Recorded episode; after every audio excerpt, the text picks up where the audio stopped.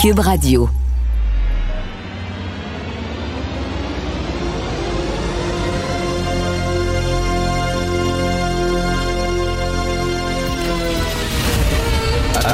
Attention, cette émission est laissée à la discrétion de l'auditeur. Les propos et les opinions tenues lors des deux prochaines heures peuvent choquer. Peuvent choquer. Oreilles sensibles s'abstenir. Richard Martineau. Martino. Un animateur pas comme les autres. Richard Martineau. Cube Radio. Bonjour, bon vendredi, la veille d'un long congé de trois jours. Il annonce beau. J'espère qu'on va tous en profiter. Euh, un peu plus tard, lors de mon segment LCN, je vais parler de ces deux filles qui voulaient organiser un salon du cannabis, le premier salon du cannabis. Pourquoi pas? C'est un produit légal. Après tout, hein, c'est légal. On leur a dit, ben non, non, salon du cannabis, ça n'a pas de maudit bon sens. Pendant ce temps-là, hein, euh, vous pouvez acheter des, euh, des boissons alcoolisées avec un emballage euh, le fun, euh, à gogo, rigolo, coloré, euh, qui s'adresse aux jeunes. Ça, il n'y a aucun maudit problème.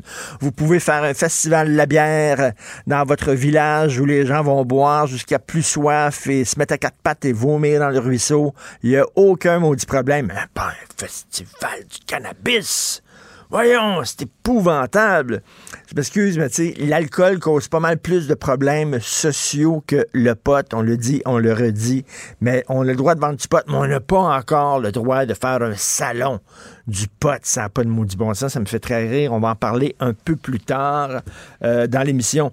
Vous avez vu que euh, le fédéral veut passer une loi interdisant la négation de l'Holocauste. Alors, si vous dites que euh, c'est faux que les Juifs ont été gazés pendant la Deuxième Guerre mondiale, envoyés dans des camps de la mort, euh, vous allez risquer une peine de prison. Et là, il y a des gens euh, qui militent pour les droits civiques. C'est un texte dans National Post. Il y a des gens qui militent pour les droits civiques et qui militent contre l'antisémitisme, qui ne sont pas d'accord avec cette loi-là. Et je peux les comprendre. premièrement, ben, pourquoi euh, une peine de prison pour les gens qui euh, nient euh, l'existence de l'Holocauste, mais pas d'autres génocides? Il y a eu le génocide contre les Arméniens, par exemple, en Turquie. il y a eu, bien sûr, le génocide des Rwandais, la guerre civile au Rwanda, etc. vous pouvez nier ces génocides-là, vous n'avez aucun problème avec la justice, mais si vous niez l'Holocauste, vous allez en prison. Ça, ça ne peut que nourrir les antisémites qui disent, regardez, les juifs, là, c'est eux autres qui dirigent tout. Les autres qui dirigent tout, ils ont énormément de pouvoir, puis ils vont dire, regardez, Regardez, hein, les autres génocides, il n'y a pas de loi concernant les autres génocides. Il y a des lois concernant, par exemple, l'Holocauste. Ah, ah, ah, c'est parce que c'est les Juifs qui ont décidé ça. il me semble que ça ne peut euh, qu'alimenter l'antisémitisme, un. Et deuxièmement, ces gens-là disent, écoutez, il y a des pays, entre autres en Allemagne, c'est un crime euh, de nier l'existence de l'Holocauste et ça n'a absolument pas fait baisser, euh, ça n'a pas fait diminuer le nombre d'incidents antisémites, malheureusement. Euh, donc, on, dit que c'est une, loi qui part peut-être de bonnes intentions, mais que c'est une loi qui va peut-être faire plus de mal que de bien, c'est-à-dire que ça va nourrir encore plus euh, la, haine des Juifs et on, on répond à l'ignorance par l'information, par l'éducation. Malheureusement, peut-être qu'on n'enseigne pas suffisamment ça à l'école. Euh, vous savez qu'il y a un magnifique musée, je dis magnifique, hein, le, thème abordé dans le musée est bien sûr très dur, mais c'est un, un très beau musée, le musée de l'Holocauste il y à Montréal. On devrait peut-être organiser effectivement des euh, petites visites à ce musée-là à, euh, tous les jeunes. Euh, on, on lutte contre l'ignorance par l'information, pas par la censure, pas par des peines de prison, etc., par l'information. Donc, c'est très décrié, cette loi-là. C'était la dernière de Denis Lévesque hier. C'était très touchant. Et il y avait un texte dans Le Devoir que je trouve un petit peu condescendant. Euh, le titre, c'était L'infospectacle décomplexé. Et moi, je suis qu'on associe à Denis Lévesque l'infospectacle. C'est drôle, hein? Quand tu invites un spécialiste du deuil, par exemple. Ah, ça, c'est de l'information. Ça, c'est de l'information avec un gros I. Mais quand tu invites à ton émission quelqu'un qui vit un deuil parce que son mari est mort ou son enfant est mort, là, c'est de l'information spectacle. Hein? Euh, si tu invites, euh, quand tu des spécialistes, des experts, des lologues, c'est de la vraie information, mais quand tu invites les gens qui sont touchés par un, phénomène en particulier, euh, ah, c'est du sensationnalisme et du spectacle. Je ne trouve pas. Moi, je trouve que Denis était extrêmement à l'écoute de ses invités, ne les jugeait pas, ne riait pas d'eux, les ridiculisait pas. Oui, des fois, c'était des gens qui avaient peut-être pas beaucoup d'éducation, qui s'exprimaient peut-être de façon un peu colorée tout ça. Euh, puis ça, circulait ces médias sociaux, puis bon. Mais je trouve que de, donner la parole, euh, pas à des experts, mais à des gens ordinaires qui vivent des choses extraordinaires et qui nous parlent de, leur vie. Tu sais. Euh, je sais pas si, si quelqu'un, par exemple, euh, le mari est décédé sur une civière parce que ça faisait euh, quatre jours qu'il attendait à l'urgence, plutôt que d'interviewer un ancien ministre de la Santé qui va nous parler des délais d'attente à l'urgence, ben Denis, ce qu'il faisait, c'est qu'il parlait à la veuve de ce monsieur-là, à ses enfants, qui parlait avec énormément d'émotion de ce qu'ils ont vécu, puis qui se disent, c'est important, ça. Mais il y a des gens qui levaient le nez là-dessus comme si c'était, oh non, c'était de l'information spectacle. En quoi c'est du spectacle de faire parler les gens de ce qu'ils vivent? Je trouve qu'il a toujours fait ça avec énormément euh, d'humanisme, d'humanité et tout ça. Et je lui lève mon chapeau à Denis Lévesque. Il a fait ça quand même pendant 16 ans. C'est fantastique.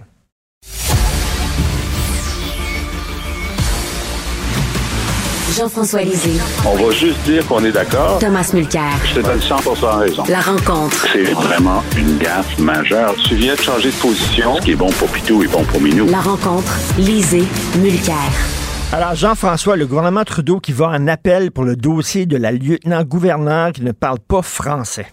C'est quoi ça? Oui, c'est ça. Ben, D'abord, c'était une erreur historique de nommer quelqu'un qui ne parlait pas français dans la province des Acadiens.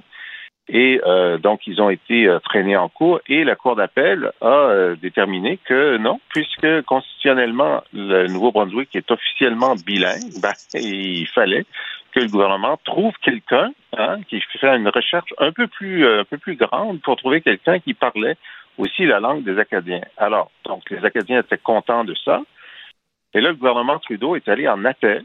Et là, il y a trois députés libéraux du Nouveau-Brunswick qui ne comprennent pas pourquoi leur propre gouvernement va en appel sur quelque chose qui devrait être euh, tout à fait évident. Hmm. Et là, le gouvernement est dans une situation un peu paradoxale où ils disent Ah, on est d'accord avec la décision de la Cour d'appel. À partir de dorénavant, on nommera des gens qui parlent aussi le français, mais pour des raisons techniques, on veut quand même clarifier la situation. Et Mme Petitpas-Taylor, qui est la responsable ministre responsable des langues officielles, euh, devait réagir à cette révolte des, euh, des députés libéraux du Nouveau-Brunswick en disant ben, tout le monde a droit à son opinion, mais moi, je suis solidaire de la décision du gouvernement d'aller en appel. La Société nationale des Acadiens dit que les raisons invoquées pour aller en appel sont incompréhensibles. Et donc, le gouvernement Trudeau, qui avait tenté depuis un an à peu près de, de, se montrer beaucoup plus euh, attentif aux besoins des, francophones hors Québec et dans une situation hmm. de, euh, disons, euh, il y a du gaz dans le message. ça devient illisible, c'est incompréhensible sa position là-dessus. Moi, je, risque d'étonner avec l'exemple que je vais donner, mais j'ai pensé à Stephen Guilbeault quand j'ai vu ça. Pourquoi Stephen Guilbeault? Parce qu'on a pris quelqu'un de très crédible en environnement, on l'a amené au Conseil des ministres, on l'a nommé au patrimoine il a eu beaucoup de difficultés pour être charitable. Ensuite, ils l'ont muté à l'environnement, un endroit de prédilection, et on lui a fait signer le décret approuvant le plus important projet pétrolier offshore en plein océan au large de Terre-Neuve-Labrador, ce qui est un scandale à l'égard des Nations Unies, des changements climatiques et les générations futures tout en même temps. Petit Pot Taylor, fière acadienne, elle dit toutes les trois phrases quand tu l'entends parler, est envoyée devant les médias pour expliquer pourquoi son gouvernement va en appel d'une décision simple du plus haut tribunal de Nouveau-Brunswick disant ça n'a pas de bon sens d'avoir nommé un lieutenant-gouverneur qui ne parle pas un sacré mot de français. Et Trudeau, dans les deux cas, je, regarde les, ministres en question, puis je regarde Trudeau. Il sait recruter. Le, branding libéral donne permission et la capacité d'attirer des gens du calibre de Guilbeault et de Petit Taylor. Et tout d'un coup, tu les fais faire des choses qui sont exactement le contraire de tout ce qu'ils ont jamais fait et qui leur a donné de la crédibilité en arrivant. Petit Pot Taylor aurait dû démissionner, tout comme Guilbeault aurait dû, dire, je ne signe pas ce décret-là. Allô, à mon Orford. on a le droit de dire non dans ces affaires-là. Moi, moi j'en reviens mmh, tout simplement mmh. pas. C'est une trahison parce que dans la Constitution de 82, on a créé une seule province bilingue au Canada. C'est le Nouveau-Brunswick. Ben oui. Et, c'est proprement scandaleux ce qui est en train de se passer ici. Et, la, la, réponse est tellement cousue de fil blanc. C'est pour regarder, Madame petit Taylor dit, c'est pour regarder des aspects techniques de la Constitution. De quoi tu parles? ça tient même pas la route. Mais quand elle, était en retard avec son projet de loi euh, pour le fédéral et les langues officielles, elle disait ah, c'est parce qu'il y a eu une décision euh, en, en Colombie-Britannique sur la, la la loi euh, sur les langues officielles au fédéral. Encore une fois, ça tient pas la route, puis les envoyer donner des excuses comme ça, c'est pathétique. Tout à fait, mais d'ailleurs, merci on de le... Euh, on a l'impression, Richard, que au conseil privé, là, au le ministère du premier ministre, il y a, il y a un genre de juriste fou qui leur fait prendre des décisions ridicules. Alors, dans cette, je, je, suppose qu'il doit y avoir un argutie une argutie constitutionnelle quelconque euh, au, motif de l'appel, mais c'était la même chose dans le cas des, euh, des, victimes, des pensionnats autochtones, où euh, la Cour avait indiqué que bon, il fallait donner une somme X. et le gouvernement fédéral a décidé d'aller en appel en disant ben on est d'accord sur le principe, mais on veut préciser un certain nombre de choses. Regarde, c'est tellement grave politiquement ce qui s'est produit dans les pensionnats tu es d'accord avec le principe que tu vas débourser de l'argent, ne va pas en appel. Ça te donne l'impression que, euh, au fond, tu es contre euh, la, compensation. Alors, c'est la même chose dans le cas du lieutenant-gouverneur du Nouveau-Brunswick. Tu as beau avoir trois fils juridiques qui pendent, là. Tu dis, ben, c'est correct, on n'ira pas en appel, on réglera ça autrement. Puis l'important, c'est le signal politique qu'on envoie. Ben oui. assez intelligent pour comprendre ça. Tout à fait. Et merci, euh, Tom, de rappeler qu'il y a une province bilingue au Canada, c'est le Nouveau-Brunswick. Ben Il faudrait, faudrait le dire. Des fois, la communauté anglophone, ils n'ont pas l'air à comprendre que le Québec n'est pas une province bilingue. Il y en a seulement qu'une. Tom, Huawei qui est enfin exclu de la 5G, est-ce que ça, ça va avoir un impact sur la course au leadership euh, du Parti conservateur de Jean Charest? Je croirais que oui. Euh, parce que jusqu'à maintenant, il pouvait plaider, bon, c'est une compagnie qui faisait rien de, particulier. Oui, j'ai donné des conseils, machin. Il a même essayé de dire que euh, il travaillait le dossier des deux Michaels. Ça, c'était étirer ben un peu la sauce. Mais je pense que ça va revenir la semaine prochaine à Laval. Il va y avoir un débat en français. Et moi, je suis pas mal certain que les autres personnes vont lui rappeler son rôle avec Huawei parce que nous, on fait partie d'un groupe de cinq pays, Grande-Bretagne, États-Unis, Australie, Nouvelle-Zélande et Canada. Les quatre autres ont dit, hey, Huawei, là, ça a été une patente à gosse inventée par les services secrets chinois. Le patron de ça, le papa de celle qu'on détenait illégalement en Colombie-Britannique, Huang Mengzhou, euh, lui, je pense pas qu'il ait jamais changé son fusil d'épaule. C'est un gars qui a toujours travaillé pour les services de renseignement chinois. Et c'est un peu naïf du Canada de les avoir laissés rentrer. Mais le problème, c'est que Trudeau promet, il a promis au plus tard, c'était son mot, au plus tard automne 2019, de, une décision sur Huawei. C'est tombé hier. Là, dans la décision, ils sont allés loin et je m'y attendais pas. Ils ont dit que non seulement ils sont bannis, mais les compagnies qui en ont déjà installé du 5G de Huawei doivent cesser de l'utiliser et l'enlever.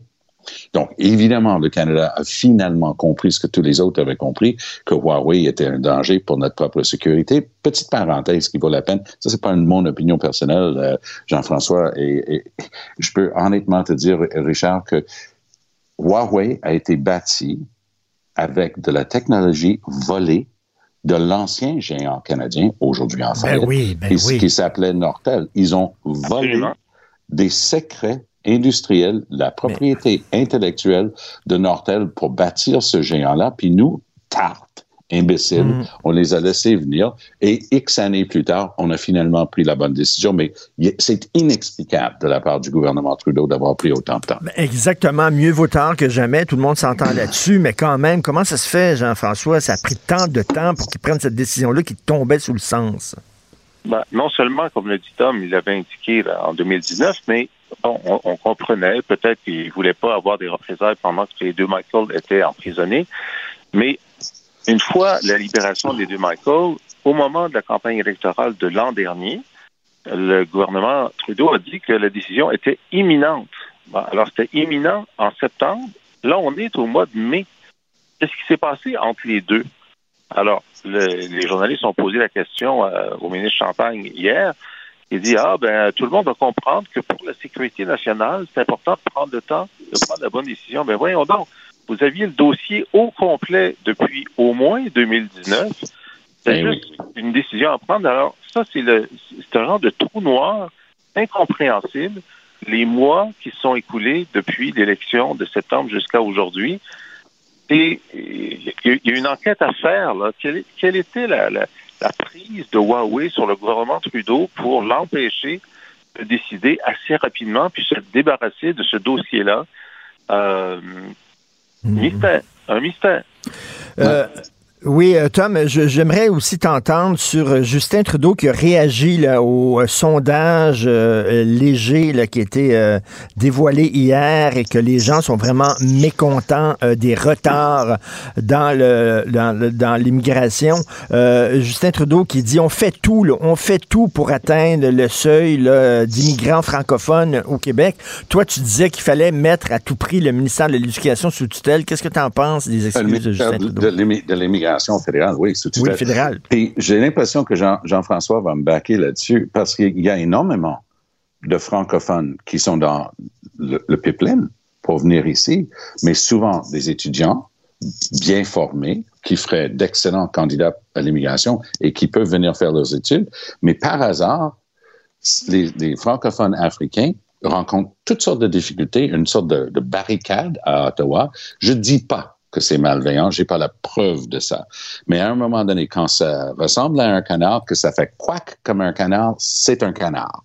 Et moi, dans ce dossier-là, je, veux bien entendre le premier ministre dire qu'ils font tout pour l'immigration francophone, mais moi, je le vis à l'université, je le vois de mes yeux à l'université.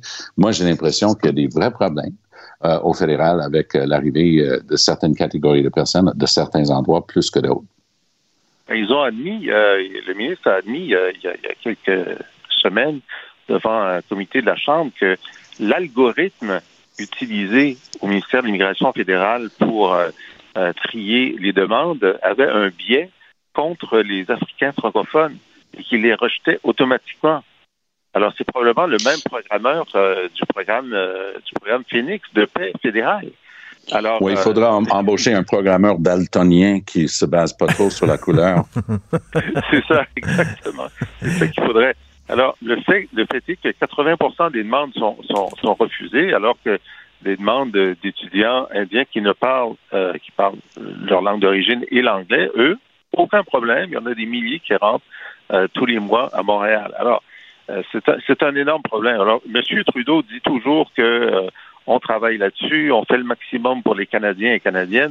Il y a un moment où tu te demandes, ça fait peut-être son affaire finalement que, euh, ça marche. En, terminant rapidement, vous êtes tous, les deux deux anciens chefs de parti, euh, parce que bon, le, fameux sondage léger avait été commandé par la CAC et euh, je disais hier en rigolant, c'est drôle, hein, les partis politiques, lorsqu'ils commandent un sondage, ils obtiennent toujours les réponses qu'ils veulent entendre. Est-ce que non, mais est-ce que ça arrivait à des à, que vous commandez un sondage et que finalement vous le passez à la déchiqueteuse parce que c'est pas les réponses que vous voulez entendre? Oui, oui ça, c'est pas ces sondages-là qui sont rendus publics, Richard, c'est les autres. oui, je, sais bien, mais ça arrive des sondages que vous commandez et que vous ne dévoilez pas. Absolument. bien sûr, bien sûr. Dans une course au leadership, quand ça allait mal, je me suis dit, bon, je suis sûr que euh, le dernier sondage, ça fait trop longtemps, je vais commander un sondage pour montrer que j'ai monté puis je vais le, je vais, je vais le couler. le, le, sondage montrait que j'avais pas monté. Ah, je pensais à des chuteuses, voyons donc. Merci pour ta sincérité. Et Tom, ça, s'est déroulé toi aussi quand tu étais chef de parti. Ah ben oui, parce que tu, tu, tu, tu sondes sur des grandes questions d'intérêt public, puis tu sondes, il y a sondage et sondage. C'est pas toujours un truc grand déploiement léger. Les meilleurs sondages, c'est un, un outil étonnant. Puis je t'invite d'aller assister un jour à ce qu'on appelle un focus group, OK? Donc, tu prends une douzaine ou une quinzaine de personnes, maximum 20, mais 12 à 15, ça a l'air d'être le chiffre magique. Tu prends des gens expérimentés qui mènent un questionnement, une discussion qui dure une heure et demie, deux heures. Mais si ton monde est bien choisi pour bien représenter la population, après une heure et demie ou deux heures, tu as un portrait absolument étonnant de l'état d'esprit de ta population et, les, les, libéraux sont passés maîtres dans ce dossier-là. Mais le problème avec la réponse de Trudeau, à la base, Richard, c'est que le gouvernement fédéral a tellement de dossiers où il prouve son incompétence. Moi, j'aimerais bien un jour qu'un parti politique arrive et dise, notre slogan n'est pas sexy, mais le voici. Nous, on vous promet de l'administration publique compétente. Point à la ligne. Mais personne ne va jamais dire ça. Ils vont promettre mer et monde qu'ils vont jamais faire. T'sais. Oui, Jean-François, tu voulais... On va faire fonctionner le gouvernement. Ouais, oui, simplement. Aucune réforme, sauf bon de faire slogan. fonctionner le gouvernement. C'est un excellent bon slogan. slogan. Merci beaucoup. Euh, bon euh, week-end de trois jours longue, à vous deux. Bonne longue fin de semaine. Oui, bonne longue fin de semaine. Et euh, si vous voulez euh, lire les commentaires de Jean-François Lisée sur l'actualité et surtout écouter son excellent balado, je suis abonné. Et même hier encore, j'ai écouté un balado de, de Jean-François Lisée. C'est toujours excellent parce que c'est un extraordinaire pédagogue. Allez à la boîte Protégez vos dépôts, c'est notre but. La SADC protège vos dépôts dans les institutions fédérales, comme les banques. L'AMF les protège dans les institutions provinciales, comme les caisses. Oh, quel arrêt! Découvrez ce qui est protégé à vos dépôts sont protégés.ca. J'accepte avec, euh, avec fierté la direction, les commandes. Non, non, pas les commandes. Votre maison, c'est un espace où vous pouvez être vous-même. J'accepte d'être l'entraîneur-chef des Orignaux Atomes 2B de l'école. Mon amour, moins fort, la petite dame. Ah, excuse, excuse. Tu parles à qui? Elle mérite d'être bien protégée. Et vous méritez d'être bien accompagné. Trouvez la protection la mieux adaptée à votre maison avec Desjardins Assurance et obtenez une soumission en quelques clics sur desjardins.com. Richard Martineau. Les commentaires haineux prennent certains animateurs. Martineau s'en régale. Mmh, mmh, mmh.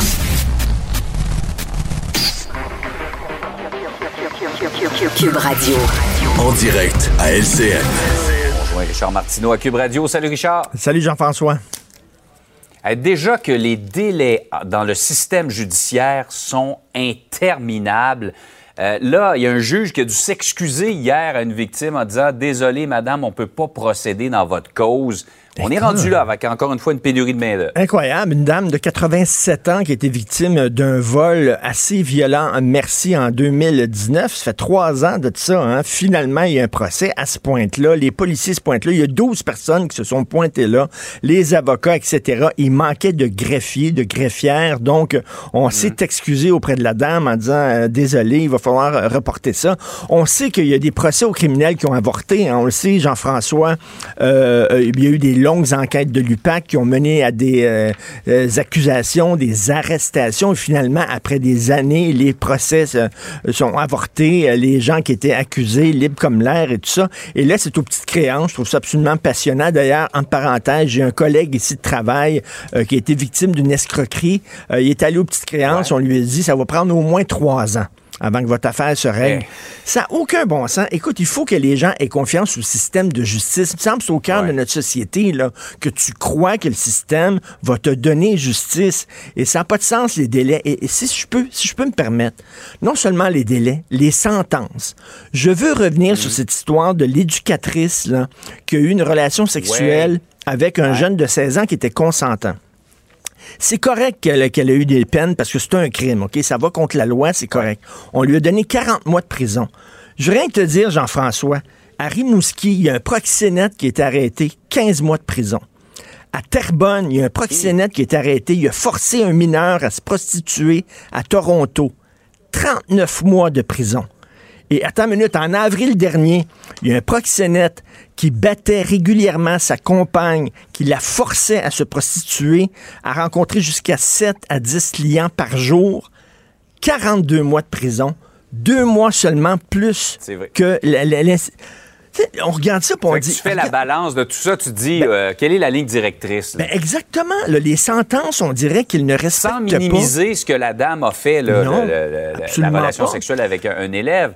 Mais, mais comment, tu peux, comment tu peux être un proxénète et avoir seulement 15 mois ou 39 mois? Et, les gens regardent ça en disant on ne comprend pas les sentences qui sont données, ça mhm. ne reflète pas la gravité des crimes, me semble. bref, donc, les gens sont, commencent à devenir cyniques envers le, le système de justice. C'est pas une bonne nouvelle je vais faire un mauvais jeu de mots. Pas de salon du cannabis. Pas de salon du cannabis. C'est bon. Euh, on dit qu'on dit, on dit qu'on avait organisé, semble-t-il, le ministère de la Santé avait organisé une campagne de peur contre ce salon. Ben c'est ça. Alors, le premier salon du cannabis, c'est un produit légal. Donc, on va faire un salon. Écoute, il y a le mondial du cidre de la SAQ, tu as le Festival international du vin et des spiritueux, tu as le salon de l'ésotérisme où tu peux faire croire aux gens que tu peux parler avec leur pépère qui est décédés ou que tu peux prévoir leur avenir dans les lignes de leurs fesses. Tu sais que ça existe, ça. La mère, la mère de Sylvester Stallone faisait ça, de la rompologie. Tu prenais une photo de tes fesses, tu envoyais ça et elle lisait ton avenir dans les lignes de tes fesses. Bref, tu peux avoir le salon des autres. Une photo de ses fesses, généralement, c'est pour pas se faire dire son avenir. Je dis ça comme ça. À Longueuil, il y avait un salon des armes à feu. Tu peux avoir un salon des animaux domestiques où tu donnes des conseils aux gens pour comment garder des pitons dans leur salon. Le salon érotique où tu as des kiosques de clubs de swingers. Euh, récemment, euh, à l'expo agricole de Saint-Hyacinthe, les Hells Angels avaient un kiosque. Tu vois, au Festival de Saint-Tite, les gens se promènent avec des canettes de bière accrochées à leur ceinture mais pas pas de salon de potes, c'est trop. Écoute, tu sais que les, les, vendeurs, la SQDC, peuvent pas te donner de conseils. C'est interdit. Je vais te raconter une anecdote très rapide, là, personne. Je suis pas un poteux, moi. J'aime pas ça, le pot. Je, réagis mal. Mais une fois, je suis allé à Amsterdam, il y a plusieurs années de ça, à l'époque où le pot était interdit au Canada.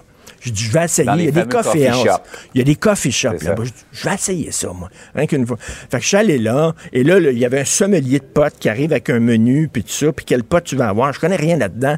Il dit, quel genre de trip vous voulez avoir? Est-ce que tu veux un atterrissage qui soit doux? Est-ce que tu veux un décollage qui soit? Ah, je dis le plus pépère au monde, le plus, le super pépère. Alors, il dit, OK, je te, je te conseille euh, l'Afghan, etc. Bon, ben, il me semble que c'est mieux ça. C'est mieux quand tu vas chercher du mm. pot que le gars va te conseiller en disant prends pas celui-là, c'est un peu fort. C'est un petit peu fort. Est-ce que, tu sais, mm. ils n'ont pas le droit de te conseiller? D'un côté, on dit c'est légal, mais de l'autre, il y a plein de règles entourant ça. Je trouve que c'est une certaine hypocrisie quand même euh, là-dessus. Donc, il n'y en aura pas. Pot, pas de salon de potes, finalement. Exact. En tout cas, j'en ai appris encore ce matin, la rompologie. La rompologie, l'avenir dans les lignes des fesses. La mère de Sylvester Stallone faisait ça. Faites des recherches. Si elle fait ça, ça, doit être bon. bon long congé, euh, Richard. Oui, bien mérité. Merci à tout le monde.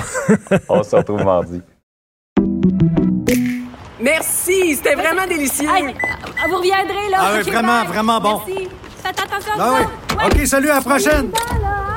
Votre auto, c'est un espace où vous pouvez être vous-même. Hey, c'était pas mangeable comme repas. Ouf. Elle mérite d'être bien protégée et vous méritez d'être bien accompagné. Trouvez la protection la mieux adaptée à votre auto avec Desjardins Assurance et obtenez une soumission en quelques clics sur desjardins.com. Martino. Le préféré du règne animal. Bonjour les petits lapins petit lapin, petit lapin. Il y a un réseau de braconnage de la Gaspésie qui vendait illégalement du poisson et du gros gibier à Montréal et en Ontario qui a été récemment démantelé par les agents de la faune. Nous allons en parler avec M. Sylvain, Sylvain Marois, pardon, commandant du district sud-est de la protection de la faune du Québec. Bonjour, M. Marois. Bonjour, M. Martineau, bon matin. Bonjour. Alors, il fonctionnait comment? C'était quoi ce réseau-là? Il y avait combien de gens impliqués et ça fonctionnait comment?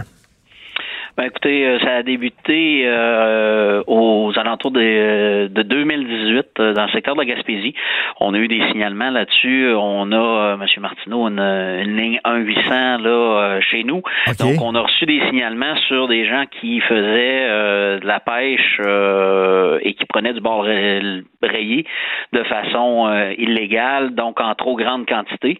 Puis après, ben euh, ces poissons-là étaient redirigés vers euh, Pour un marché de, vente, d'achat, euh, de distribution, et même euh, du côté de l'Ontario. Ben, ils vendaient ça à des restaurants, quoi, des distributeurs euh, légaux, ou alors ils vendaient ça dans leur sous-sol. Il y avait il y avait des points de chute à Montréal euh, puis et en Ontario donc euh, les gens prenaient ce poisson là amenaient ça dans, dans votre secteur puis euh, après ça à partir des points de chute les clients se déplaçaient sur place pour aller faire les euh, les achats pour ensuite redistribuer ça à d'autres personnes là. on parle d'un réseau qui a qui comptait là, on a on a fait plus de 90 interventions hier. Ah oui, euh, mais est-ce que c'était déjà arrivé où ce- ce- des restaurants euh, euh, qui vont chercher ce- leur poisson là, parce Oui. que dans, ces réseaux-là, parce que ça coûte moins cher que le- les réseaux officiels? Oui, exact. C'est- C'était fait dans ce réseau-là aussi. Ah oui, dans des, des réseaux de restos puis tout ça. Là. Puis eux autres font ça en toute connaissance de cause, ces restaurants-là. Ils savent fort bien qu'ils font affaire avec des, des, des braconneurs. Ben, euh, je peux pas vous confirmer qu'ils savent qu'ils font affaire avec des, euh, des braconniers. Euh, par pardon. contre, par contre, ils, ils, ils doivent savoir que le commerce est illicite dans la façon dont c'est fait, sûrement. Mais comme vous l'avez dit, euh, le- le- le- la partie bénéfice versus le coût est probablement plus intéressant pour eux à ce moment-là. là. Il y a des gens qui peut-être disent oh, c'est pas un crime si grave que ça, le pêcher du poisson hors saison ou bien euh, abattre des gibiers hors saison. On en fait tout un plat, c'est pas si grave. Vous répondez quoi à ces gens-là? Ben, écoutez, c'est euh, c'est des ressources qui sont à la limite euh, non renouvelables si on s'en occupe pas. Euh, vous le savez, on a certaines espèces là, qui sont en difficulté un peu plus que d'autres. Entre autres, le bar rayé, qui est pas une espèce euh, où on en retrouve euh, beaucoup. Donc, si la pêche est surintensive ou euh, des choses comme ça, ben on va se retrouver que la ressource ne sera plus là pour monsieur, madame, tout le monde qui veut faire euh, de la pêche sportive. Puis là, on parle vraiment de pêcheurs qui pêchaient de façon sportive, donc à la ligne. C'était pas des pêcheurs euh, commerciaux, c'était vraiment des pêcheurs à la ligne, un gros réseau euh, in- instauré en Gaspésie qui voyageait ce poisson-là en direction du secteur de Montréal. Mais si on est autochtone, est-ce qu'on a le droit, par exemple, de pêcher à longueur d'année ou il faut aussi respecter les mêmes périodes de pêche que les autres? Dans le cas des, des autochtones, ils ont certaines périodes de pêche où euh, ils ont euh, euh, des, des autorisations dans certaines périodes de l'année. Ils ont de la réglementation pour eux, mais oui, ils sont régis par une euh, certaine norme aussi qu'on a à, à valider avec eux à ce moment-là. Hey, c'est un gros territoire, le Québec. là. C'est énorme. là. Il y en a de la forêt, il y en a de la flotte, là. il y en a des lacs puis des rivières.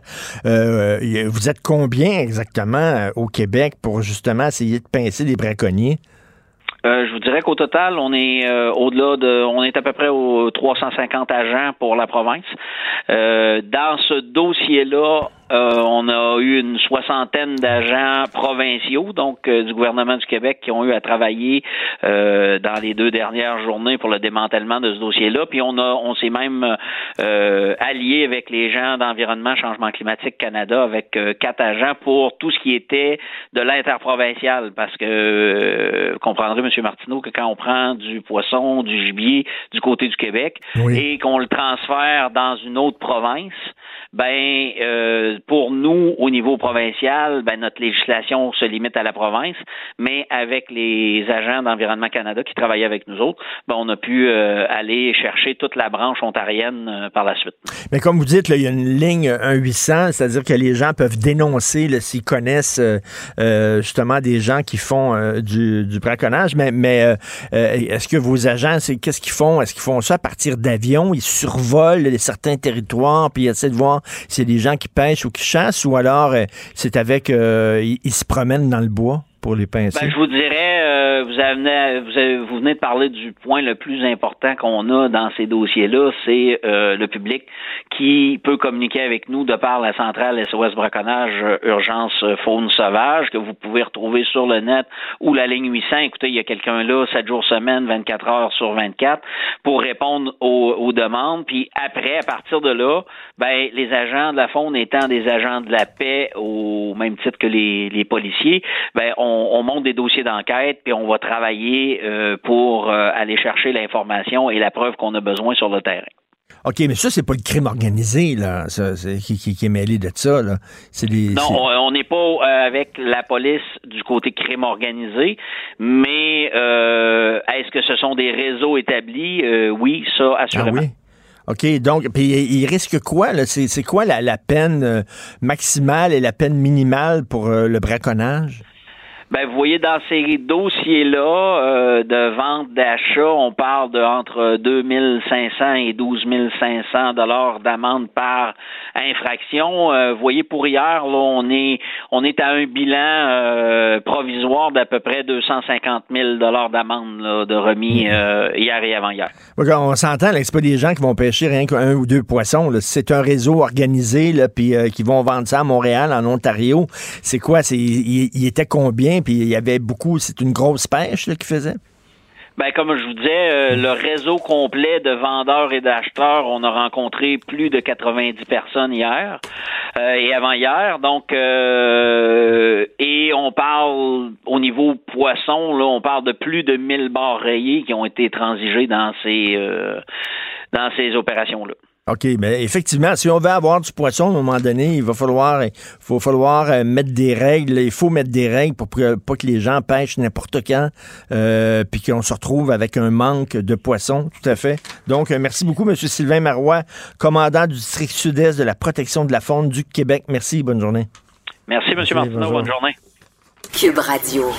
Cette affaire qui est complètement tirée d'un film d'espionnage pourquoi? C'est vraiment intéressant. On peut pas dire l'inverse. Donc, la drogue, c'est non. Un journaliste d'enquête, pas comme les autres. Félix Séguin.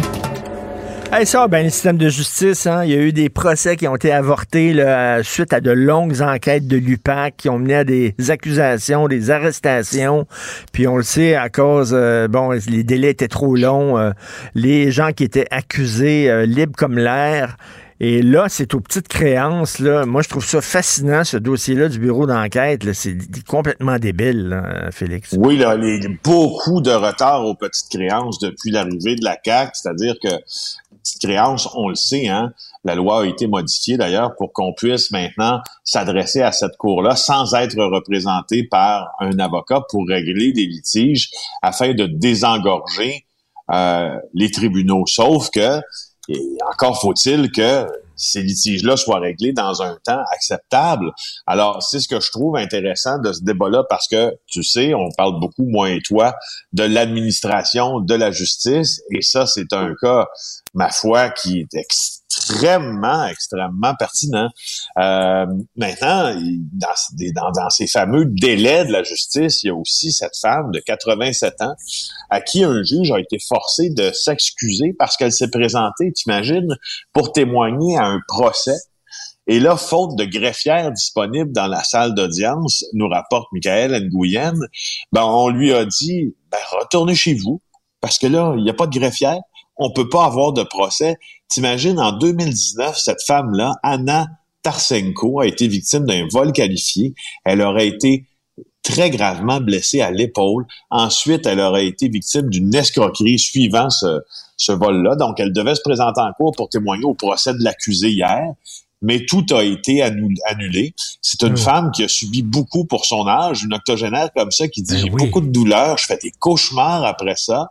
Et là, euh, elle se présente au tribunal, puis le juge lui dit, et je te le cite là, je suis vraiment désolé. C'est un problème d'administration de la Cour sur lequel un juge n'a pas de pouvoir. Je tenais à vous offrir mes profondes excuses, les excuses de la part du système pour vous avoir fait perdre votre temps ce sont les propos du juge Magno Del Negro au palais de justice de Montréal. Il faut dire qu'il y a 12 personnes qui s'étaient déplacées pour strictement rien, des avocats, euh, il y a même un policier euh, plutôt qui était en train de faire de la patrouille qui était là, euh, et tout ça pour strictement rien.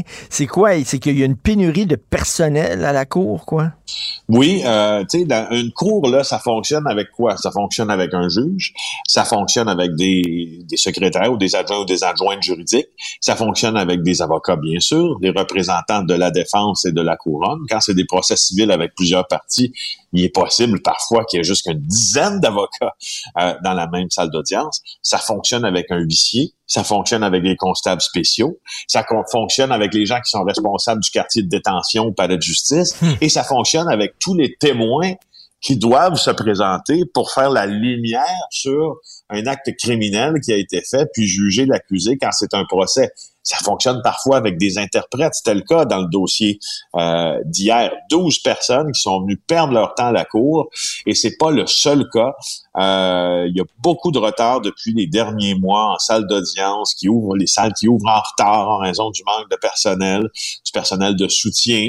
Euh, franchement, là, il y a Hmm. deux semaines, il y a six salles à Montréal qui ont été fermées euh, dans la matinée parce qu'il n'y avait pas de greffière. Tu peux pas tenir une audience, pas de greffier ou pas de greffière. Tu ne peux pas. Il faut que les propos soient fidèlement rap- Moi, je trouve euh, que c'est une très mauvaise nouvelle.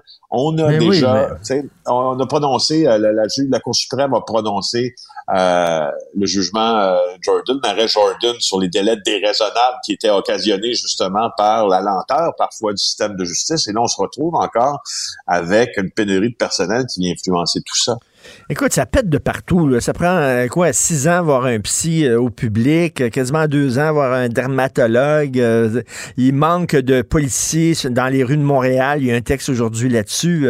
On dirait que l'État, l'État qu'on avait construit dans les années 60, on s'est donné un État fort, puis on était fiers, puis tout ça.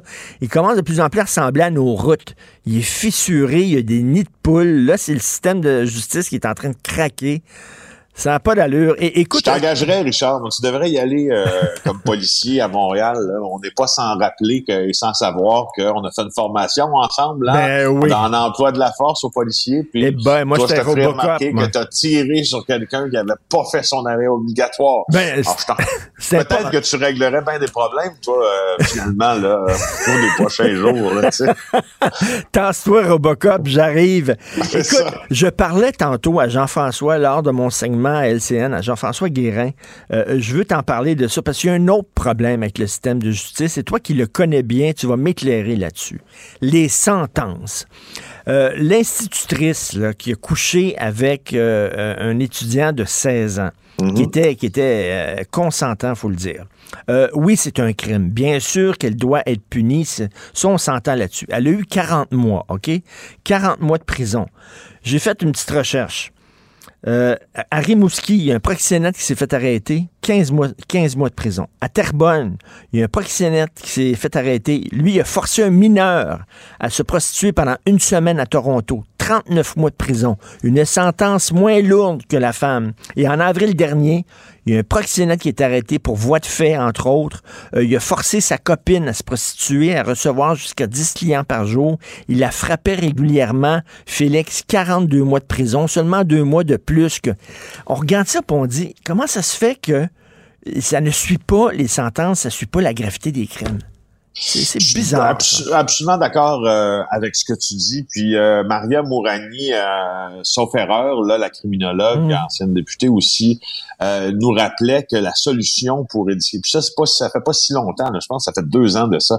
Elle nous rappelait qu'une des solutions pour éradiquer l'exploitation sexuelle des jeunes femmes, c'était des sentences plus longues pour que les proxénètes passent plus longtemps derrière les barreaux, parce que des peines de 5, de, puis là, là, tu, là les peines, même les peines dont tu me parles présentement, c'est, moins de 5 ans, là, pas plusieurs, là, Euh, alors que quelqu'un, un proxénète qui abuse pendant de nombreuses années de jeunes filles, qui se voit sentencer d'une sentence de moins de 5 ans, c'est pas loin d'être un cadeau, là.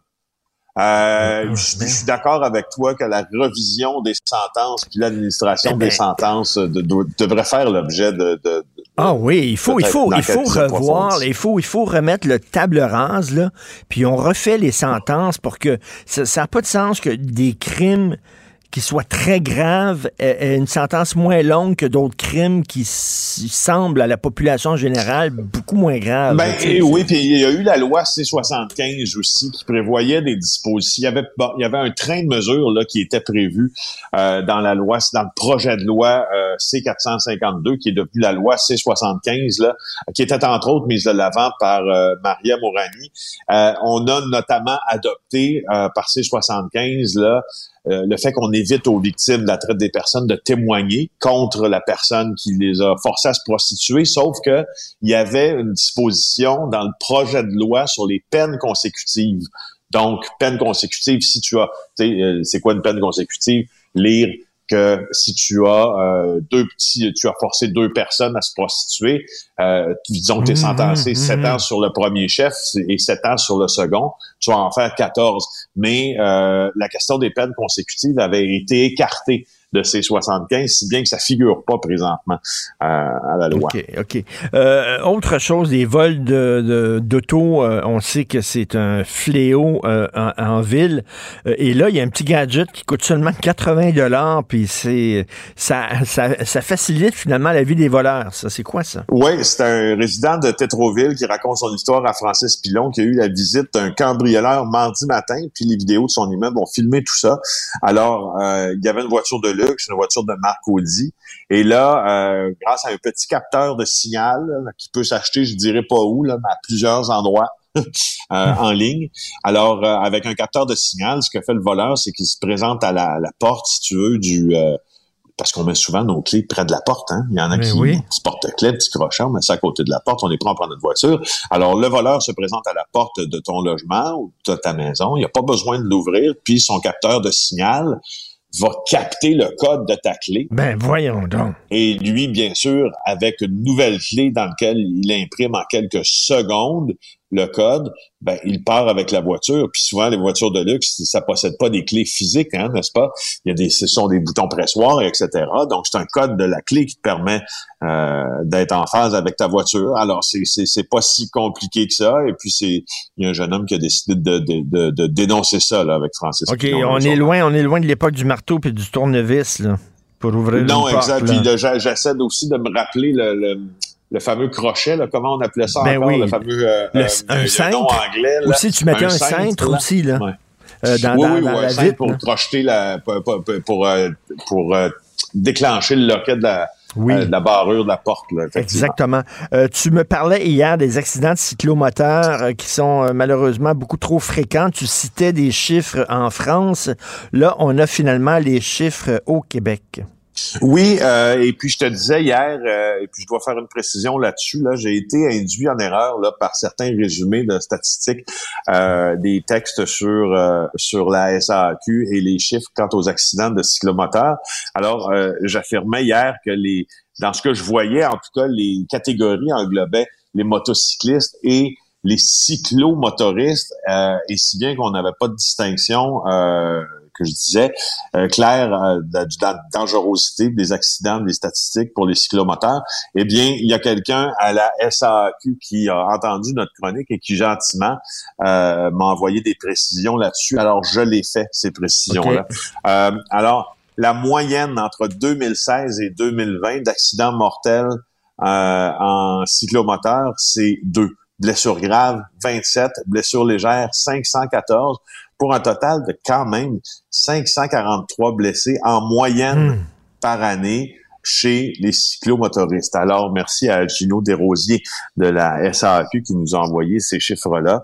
Euh, ça fait en sorte que là, nous sommes beaucoup plus précis sur ces fameux accidents et ces dangers aussi. Oui, oui, non, c'est vraiment extrêmement inquiétant de savoir que ton ado s'en va dans un, avec un, cyclomoteur, puis les, les, gens conduisent tellement comme des cowboys. Ça n'a pas de bon sens. Puis tu sais, avec, tous les travaux qu'il y a à Montréal, tous les, détours et tout ça, euh, comme automobiliste, tu deviens extrêmement frustré parce que tu es tout le temps bloqué, tu dois attendre, etc. Tu penses tout le temps dans le trafic. Et là, quand soudainement, ça se libère, euh, on a tous le réflexe, là, là, on y va vite parce qu'on est écœuré en maudit. Et c'est là, des fois, que Exact. passer des accidents là, vraiment euh, importants. Et en terminant, les voitures usagées qui augmentent de 5% Ben oui, moi je voulais juste, euh, c'est pas c'est pas tout à fait, j'aime j'aime ça parler de char, mais c'est pas tout à fait dans disons les, les sujets là euh, habituels de chronique. C'est juste que expérience personnelle. Euh, ma belle-mère et ma mère se sont fait les deux offrir. Elles venaient euh, de louer une voiture, là, une petite euh, compacte. Là. Euh, ça faisait euh, un an là qu'ils qu'elles avaient commencé leur location. Elles se sont fait rappeler par le concessionnaire en disant ramenez-nous votre voiture, je vous en redonne une neuve. C'est sans frais. Euh, c'est- Ah oui. c'est- et, et pourquoi? Ben parce que le marché des véhicules euh, secondaires, donc des véhicules usagés, a augmenté tellement, 25% on nous dit dans la section en vos finances du journal aujourd'hui, en l'espace d'un an, selon Georgie. Ben, oh, et on l'a perdu 25% en l'espace d'un an. Tout augmente. 40. Tout augmente. Alors voilà, euh, c'est une petite note en terminant pour ceux qui cherchent un char. Vous le savez, ça va vous coûter cher. Et en terminant aussi, l'avortement dès la fécondation qui est interdit dans l'État de l'Oklahoma au complet. C'est la loi la plus restrictive des États-Unis. Écoute, on recule, Félix.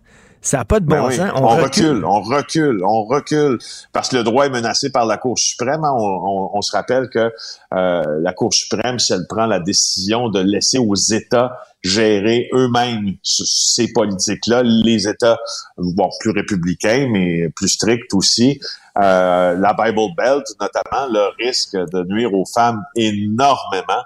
Euh, et là, il a inspiré d'une loi qui est adoptée par le Texas en septembre, là, ce Dès- texte de, de loi en Oklahoma dès la fécondation. Dès, dès que le spermatozoïde rentre dans l'ovule, boum, Incroyable. that's it. là. Pour eux autres, il y a un être humain. Écoute, la prochaine étape, c'est d'interdire la masturbation parce que, écoute, pense à ça.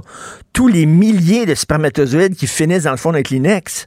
c'est ça. Alors, c'est de, la perte pure. Ben, c'est de la perte pure. Oui, oui. T'imagines le, le nombre de, de contribuables qu'on pourrait faire avec ça, de payeurs de taxes, qui finissent dans un Kleenex ou collés au plafond de la salle de bain. Dire, vraiment, c'est dégueulasse. Merci, merci, Félix. Bon long week-end. Un peu dégueulasse, oui, bye. Salut. Martino. Pour l'instant, nos avocats nous disent que tout est beau. Gilles Proulx. Bonjour, mon cher Richard. Richard Martineau. Petit lapin. La rencontre. Point à l'heure des cadeaux. Je serai pas là, là à vous flatter dans le sens du poil. Point à la ligne. C'est très important là, ce qu'on dit. La rencontre pro martineau Gilles, nos policiers sont à bout. Ils sont à bout, à bout, à bout. Ça a l'air qu'ils sont fatigués. Il manque de police dans les rues. Ils doivent faire des heures supplémentaires. Ils sont débordés. Vous en pensez quoi?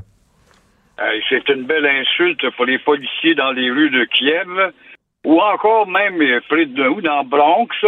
C'est une insulte pour les anciens policiers qui avaient encore des horaires de 40 heures par semaine.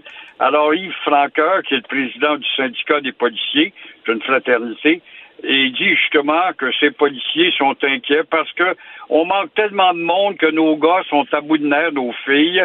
Ils sont fatigués, ils font du surtemps, ça gagne tout du 100 000 et plus par année, mais ils sont vulnérables tellement ils sont épuisés, donc en danger.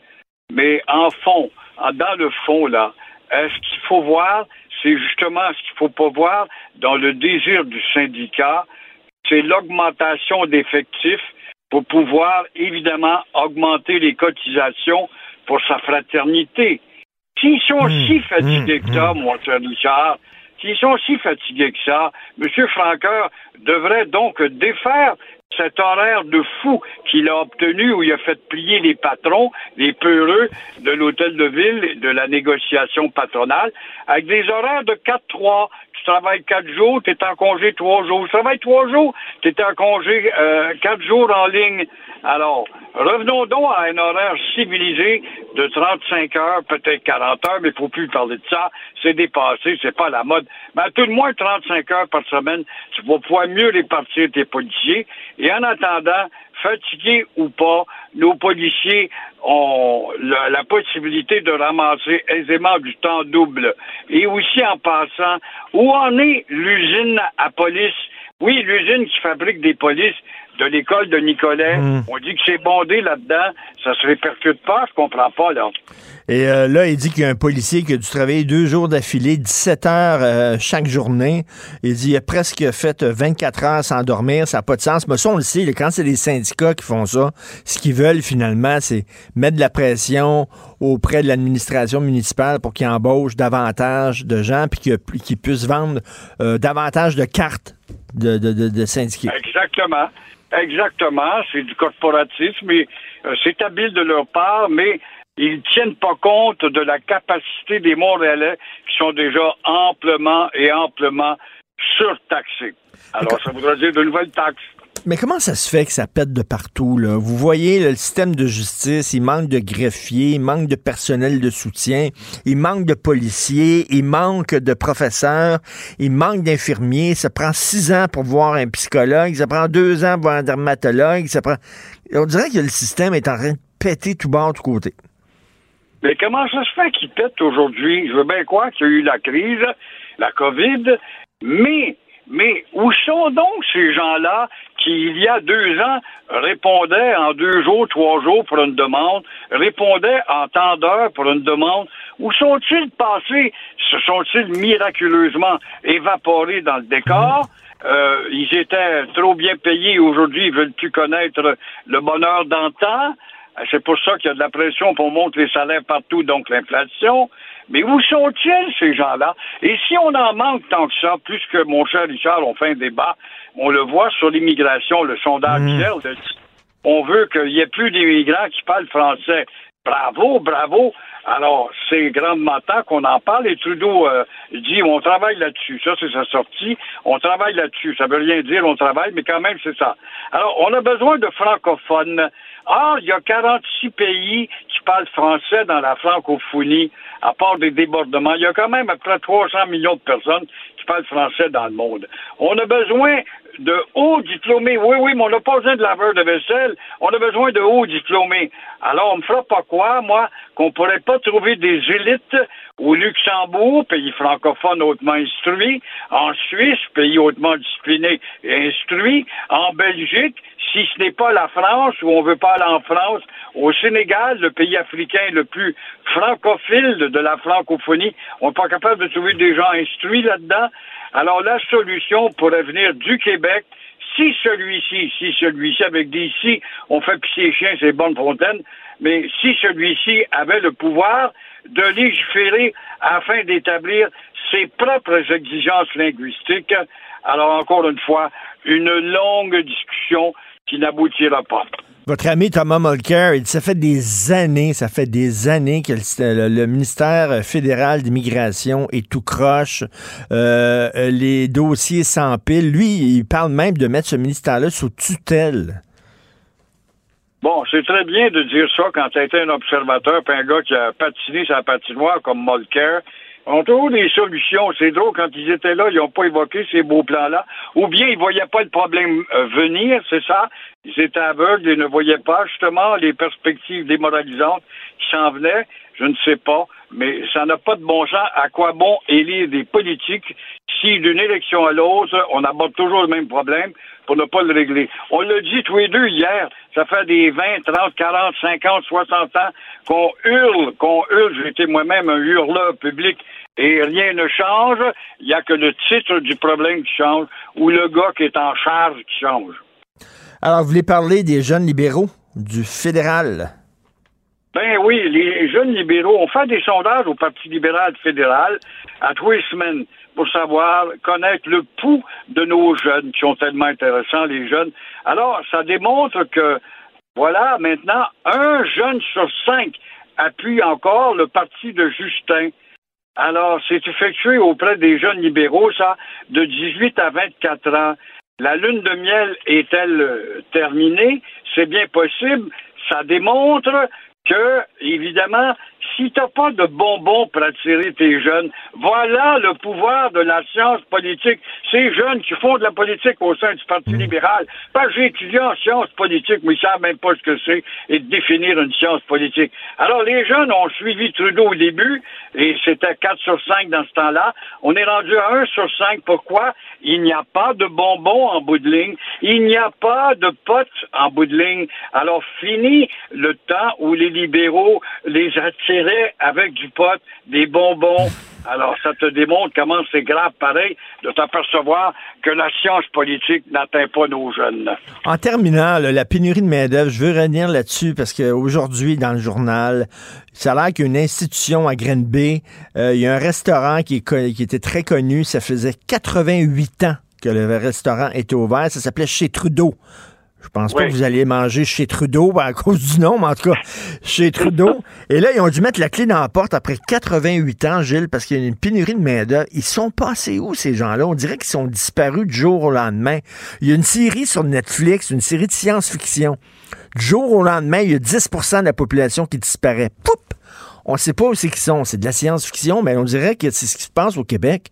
Comment ça se fait que pendant des années, ça fonctionnait, les restaurants fonctionnaient, il y avait des serveurs, il y avait bon, des cuisiniers. Puis là, ils sont où, ces gens-là?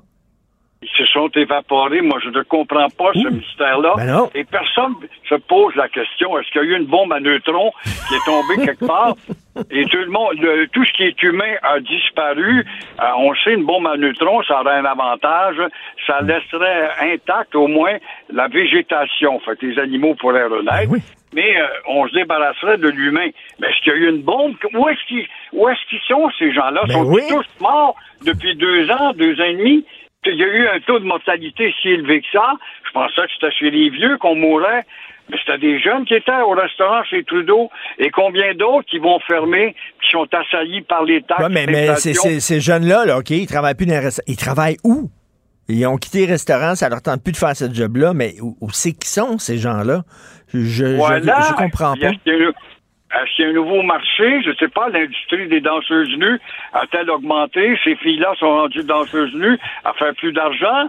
Sont rendues où? Bâtard, je comprends pas ce mystère et j'ai pas trouvé aucune église, aucun scientifique, scientifique pour m'expliquer le pourquoi de cette disparition soudaine.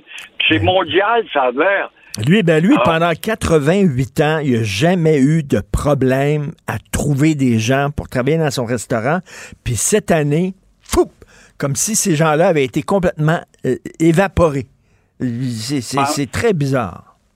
Pendant 88 ans, je te garantis qu'il recevait des gars et des filles. J'aimerais ça travailler chez vous. Laisse-moi ton nom, ton numéro de téléphone. Alors là, où sont-ils? Oui, la liste pour Trudeau, euh, je devais appeler. Mais vous savez, là, euh, moi, moi, quand j'étais jeune, puis je cherchais un, emploi, j'allais voir les, les, les, les, gens qui embauchaient, puis je disais, qu'est-ce que je peux faire pour vous? Mais là, c'est pas Oui. ça. C'est qu'est-ce que toi, tu peux faire pour moi? C'est ça? Ils demandent maintenant à l'employeur qu'est-ce que toi tu peux faire pour moi? Parce que si les autres vont choisir leur employeur, tu me, tu me donnes combien de semaines de vacances? Est-ce que est-ce que Oui, je dois oui. travailler le soir? Est-ce que je travaille le week-end? Oui. Tu sais, maintenant c'est le chercheur d'emploi qui a le gros bout du bâton. Exactement, puis il te envoie en pleine face, on est à l'heure de la Société des loisirs. Moi, j'ai un yacht, j'ai un camper, puis fin de semaine, être libre. Alors, ils imposent déjà la Société des loisirs. Est-ce que c'est la conséquence de la Société des loisirs qui se généralise de plus en plus, qui fait que les nouvelles générations veulent pas travailler? Mais ceux qui étaient chez Trudeau il y a deux ans, je- ils sont pas de la Société des loisirs, eux autres. Il y avait quoi, 30, 35 ans, 40 ans? Bon, ils ont 43, 48, 52 ans. Où sont-ils aujourd'hui? Sont-ils tous au cimetière? Ça, je comprends pas. Je sais pas. Vous savez que le Congrès cette semaine, euh, le Congrès américain euh, euh, fait des audiences publiques sur les ovnis. D'après moi, ils ont été, ils ont été aspirés par des ovnis, ils ont été kidnappés par des martiens. C'est ça, je pense, qui est arrivé. Merci. Bon week-end de trois jours, Gilles. Merci. À toi aussi, Bye. et vive Raël, et vive les patriotes avec Raël. Ah oui, c'est vrai. Patriote lundi, c'est sûr. Merci. Cube Radio. Je te rappellerai que 1,3 milliard, 44 milliards de dollars. C'est beaucoup, beaucoup d'argent. À partir de cet événement-là, il y a eu un point de bascule. Un directeur de la section argent, pas comme les autres. Yves Daou. Si j'avais un char, ça changerait ma vie. J'irai me promener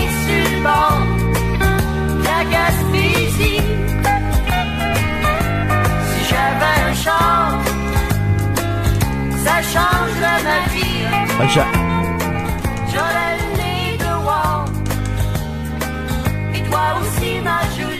Là, tu viens me chercher. J'adore cette chanson-là. C'est Steve Casanal Faulkner. C'est tellement bon. Euh, si j'avais un char, et il m'a dit, les chars d'occasion, là, ça coûte cher? Hey Richard, euh, dans le fond, là, si tu te promenais avec une voiture usagée en Gaspésie, tu aurais l'air d'un riche. parce que parce qu'aujourd'hui, là, écoute, il y a presque bon, tu sais, le marché des autos c'est difficile parce que les manufacturiers ont de la misère à trouver des semi-conducteurs, euh, la production est ralentie partout à, travers le monde à, question de la logistique des, transports.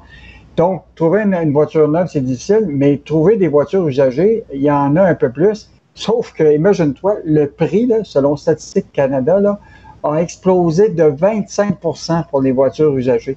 Alors que les voitures neuves, c'est à peu près 7% d'augmentation. Donc là, au lieu d'investir en bourse, Richard, je te propose de t'acheter une voiture d'occasion, la garder, puis tu vas faire plus d'argent à 4 ans en la revendant. C'est fou, là. Donc, euh, ton auto prend de la valeur au lieu d'en perdre, parce qu'habituellement, une auto, ça perdait de la valeur avec les années. Ben oui. Écoute, il y a des toutes sortes d'exemples dans l'article de ce matin de Francis Alain puis euh, Maude Boutet. là. Mais ce qui est fascinant, par exemple, euh, des clients là, qui ont acheté, par exemple, une voiture à 4600 dollars il y a quatre ans, qui avait 110 000 kilomètres, là, ils sont retournés voir le concessionnaire pour s'acheter une autre voiture euh, usagée, puis ils ont obtenu pour leur char 1200 dollars. Autrement dit, là, même ta minoune que tu as utilisée pendant quatre ans vaut encore quelque chose. Et donc, euh, Mais pourquoi, vois comment, comment on peut expliquer ce phénomène-là? ben, le problème, c'est que, un, d'abord, Il manque de chars. que- ben oui, il manque de voitures neuves.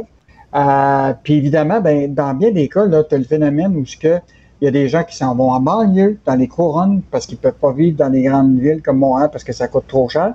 Puis à l'époque, il y avait peut-être juste une voiture. Mais ta deuxième voiture, c'est peut-être pas une voiture neuve que tu vas t'acheter. Ça va être une voiture d'occasion. Et donc, là, effe- effectivement, il y a ce phénomène-là de gens qui s'en vont en banlieue, qui ont besoin d'une deuxième voiture. Ben, c'est plus intéressant pour, euh, eux. Et donc, là, là, évidemment, il y a une explosion des, euh, des, des prix de- des, des voitures euh, d'occasion. Évidemment, bon, il y a beaucoup, beaucoup de concessionnaires qui sont des concessionnaires qui étaient spécialisés juste dans la voiture d'occasion. Tu as des concessionnaires Mhm. aussi qui euh, font du neuf, mais ils vendent aussi de l'usager. Donc, c'est la course folle pour, évidemment, euh, euh, s'assurer que les voitures d'occasion sont en bonne condition quand tu les revends. Écoute, il y a même des, des cas des gens là, qui, qui vendent des voitures d'occasion, puis ils sont même prêts à payer pour la rafistoler. Là, Tu sais, si, mettons, il y avait un problème avec l'air Hmm. euh, climatisé, ils Ouais, vont ouais. payer pour que la, la rafistoler. Euh, donc, euh, puis les concessionnaires, bien évidemment, euh, dans certains cas, les, les, les, les- les voitures d'occasion, ils font à la fois de l'argent un peu sur la revente de ces voitures-là, mais aussi sur le financement, parce qu'il y, y a bien des cas où ce que les gens n'ont pas le 5 000, 10 000, 15 000 dollars. Donc, le financement euh, euh, permet aux, à ces concessionnaires-là de faire de l'argent. Et tu sais, la, la légende urbaine euh, qui dit qu'il y a, il y a même des, des Américains des concessionnaires américains qui viennent au Canada acheter des voitures d'occasion ici parce qu'il y en manque aussi aux États-Unis. Ah oui.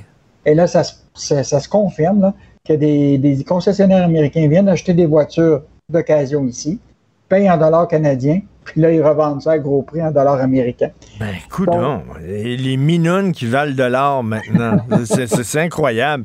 Et, et, écoute, Yves, tu vas peut-être répondre à une question que je me posais tantôt avec Gilles Proux. Je parlais avec Gilles Proux, puis on parlait de ce resto-là, là, en Mm. Estrie, à Grenby, une institution chez Trudeau qui ferme la porte, qui ferme, euh, qui ferme après 88 ans.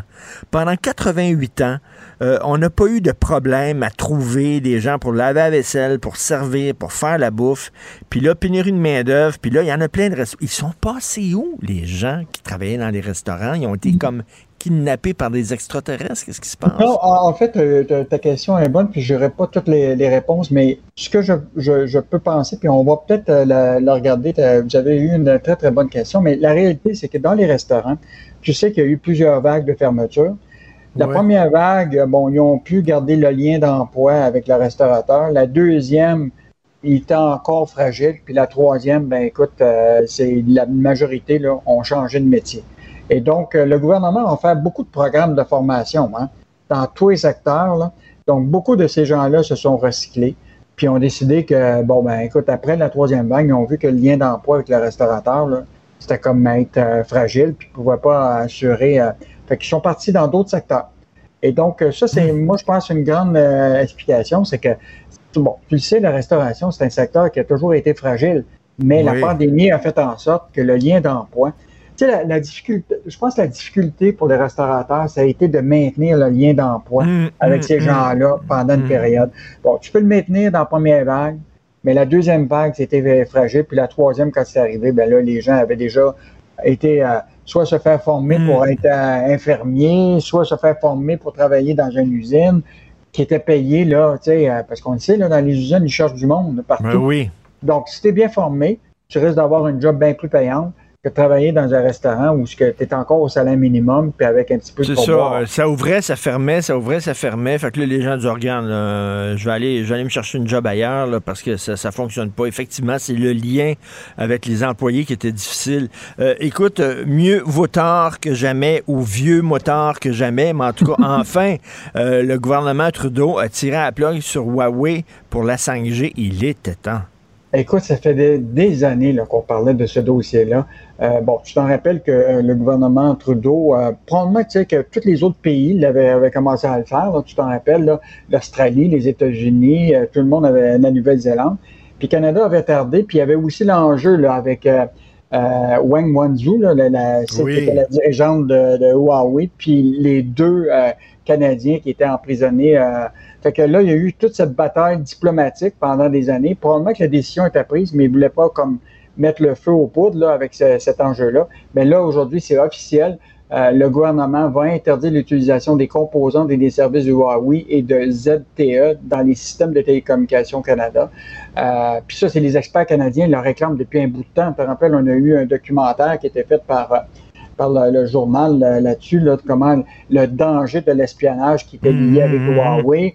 Euh, même, euh, écoute, euh, tu as même l'ancien PDG de BlackBerry, là, Basili, Jim Basili, qui avait dit il faut absolument s'assurer qu'on qu'on ferme la porte à Huawei.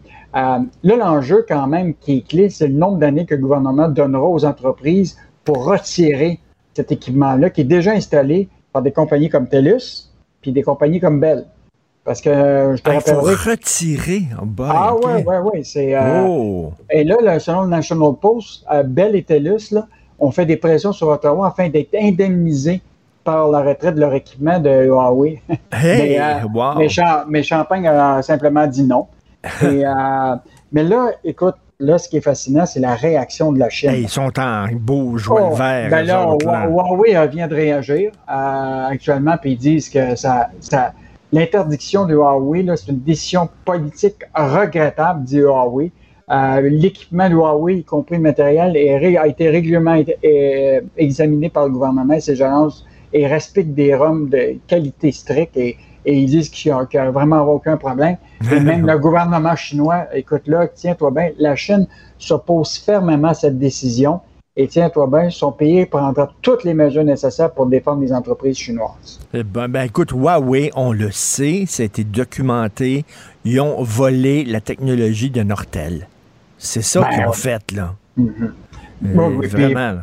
Puis l'autre affaire, ben, c'est, on le sait, là, tu sais, on, on, euh, le- tout l'as- l'aspect de, tu sais, ça- cette compagnie-là est liée avec le gouvernement chinois.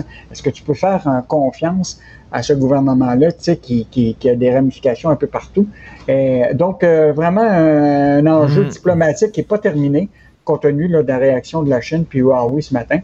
Et, Mais euh, de, toute, de toute façon, regarde bien ça, si jamais Jean Charest n'est pas élu chef du, du Parti conservateur, puis il retourne chez McCarthy Tétro, peut-être c'est un autre mandat avec, pour Huawei pour lui. Ben oui. Mais ça, ça va avoir un impact sur sa course à chefferie, là, parce qu'on va dire, regardez, là, finalement, le, même le gouvernement a dit que c'était une compagnie qui était suspecte, douteuse, et vous, vous avez travaillé pour eux autres. C'est certain que ça va avoir un impact sur sa course au leadership. Euh, et en terminant, qu'est-ce qu'on va lire dans la section argent ce week-end, Yves? Ben justement, euh, on en parlait tantôt à propos des jeunes de 18 à 35 ans. Il y a un sondage de Léger qui était fait sur la grande démission des jeunes de 18 à Ah, 35 OK. ans. Donc, euh, ça va être intéressant. Tu liras ça. Puis, Ben oui. quels sont les profils de ces jeunes euh, travailleurs de 18-35 ans dont la moitié ont le goût de changer de job d'ici les deux prochaines années? Tu, tu liras ça, c'est vraiment intéressant. L'autre chose, c'est comment le Québec se vend pour attirer les étrangers cet été pour qu'ils viennent au Québec. Or, le gouvernement a déjà commencé à faire sa promotion partout en France, aux États-Unis, Mmh. à New York. Et quel genre de message qu'il lance aux- à, à ces gens-là? Tu vas aimer ça. Et juste te dire, euh, dimanche dans le journal, vraiment intéressant, des magasins de plus en plus fermés dimanche. Ah Tu sais, oui? on- oui, oui. Là, écoute, le- les gens qui, qui aiment commercer le dimanche, là, bon, au lieu d'aller au cinéma, ben, ils, ils vont se promener et des fois, là, ils frappent des portes fermées maintenant parce que la pandémie a fait en sorte que souvent, ça change le- le- la, la façon de, de faire du commerce. Et il y a beaucoup de gens qui disent, ben, écoute, moi, c'est pas rentable, manque de personnel, je vais pas ouvrir le dimanche. Puis prenez donc un rendez-vous pour la semaine prochaine. Ah, ben, qu'est-ce qu'on va faire le dimanche? On va aller à la messe. On va retourner à la messe. Les églises vont se remplir. Tu vas voir ça. Moi, je te propose d'aller au cinéma. Merci Yves. Salut. Bon Salut. long week-end. Bye. Confrontant, dérangeant, divertissant. Richard Martineau, il brave l'opinion publique depuis plus de trois décennies. Ça fait jaser quand même beaucoup cette histoire d'ex-éducatrice spécialisée qui a eu de nombreuses relations sexuelles avec un adolescent de 16 ans euh, qui a été condamné à 40 mois de pénitencier et pas à servir les week-ends. là. Non, non, 40 mois d'affilée. Euh, donc, c'est une peine historique. Deux ans plus tard, elle dit encore qu'elle est profondément amoureuse de ce jeune-là. On va en parler avec Geneviève Beaulieu-Pelletier, psychologue et clinicienne, professeure associée à l'Université du Québec à Montréal. Elle est aussi conférencière et autrice. Bonjour Geneviève. Bonjour. Bonjour Geneviève Beaulieu-Pelletier. Qu'est-ce que cette femme-là recherchait chez ce jeune homme de 16 ans? C'est quoi? Qu'est-ce qu'elle recherchait là-dedans? Ben, c'est sûr que je peux pas me prononcer Oui. sur cette femme-là en particulier. Ok. Je la connais pas. Si je l'avais dans mon bureau, je pourrais avoir une très bonne idée. Par contre, ce qu'on peut se dire, c'est que dans le contact euh, avec, euh, ben, dans ce cas-ci, un homme de 16 ans, un jeune homme en fait de 16 ans, effectivement, il peut y avoir un réel sentiment amoureux qui se développe. Donc, c'est pas parce qu'il est plus jeune que l'amour n'est pas véritable. Là où ça se corse, c'est qu'on est dans une situation très particulière où il est plus jeune et il y a surtout une situation de, de grande dépendance, donc une situation d'autorité. Elle est dans une position d'autorité et dans sa tête, il est possible qu'elle soit pas nécessairement au fait de ce que ça implique. Quand on est dans une position d'autorité, ça active chez l'autre personne euh, des sentiments particuliers. Il peut avoir un attachement, mais qui vraiment découle de cette euh, relation-là de dépendance à l'autre. L'adulte, dans ce cas-ci, peut se dire Ah, ben oui, il est profondément amoureux de moi, sans que ça soit réellement euh, le cas. Donc, il peut y avoir comme ça des, distorsions cognitives, par exemple, ou une mauvaise interprétation de ce qui est en train de se passer. Et même si le jeune affirmait, par exemple, de dire, ben oui, je suis profondément amoureux, reste qu'il y a des éléments dans cette dynamique-là où il y a euh, une position d'autorité, vraiment, euh, je dirais, des une, façon très particulière dont cet amour-là va se- s'exprimer. Alors oui, le jeune, par exemple, pourrait éprouver des sentiments amoureux, mais en même temps, comme il est face à cette femme euh, qui est en position d'autorité, qui donc euh, a une certaine expérience, il peut un peu se se projeter en elle. hein. Donc, il y, a, il y a quelque chose où on se sent proche, mais c'est on ne peut pas faire comme s'il n'y avait pas cette relation-là avec un adulte en position d'autorité de qui on est dépendant. Et dans ce cas-ci, on parlait aussi de certaines problématiques de troubles de comportement, par exemple, et on le décrivait comme un jeune qui était particulièrement vulnérable aussi en même temps. Donc, cette vulnérabilité-là, c'est une position très vulnérabilisante quand on est dans une position euh, d'autorité comme ça. Et, s'il y a eu euh, des relations sexuelles complètes, euh, on sait comment ça fonctionne. Hein? Euh, s'il y a eu pénétration, c'est parce que le gars est en érection. S'il est en érection, c'est parce qu'il y avait un désir. Là. Donc, il était participant. On pourrait même dire qu'il était consentant.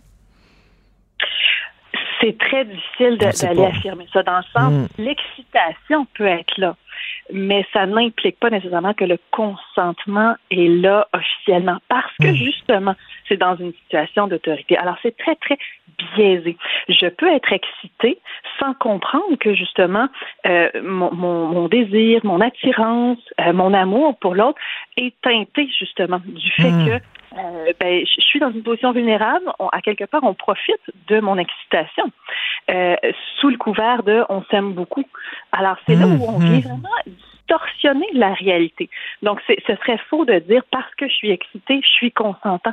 Pas du tout. On peut être dans une séduction, on peut être dans un désir sans que je consente à ce qui est relation sexuelle complète. Non, c'est vrai. Et euh, Madame Geneviève Beau- Beaulieu-Pelletier, c'est un peu délicat ce que je vais vous dire, mais j'avais lu dans un magazine québécois, il y a plusieurs années de ça, un reportage euh, de, excusez-moi, mais de, de femmes qui avaient été violées, qui avaient eu un orgasme pendant, pendant la relation, mais c'était, c'était biologique, c'était seulement là.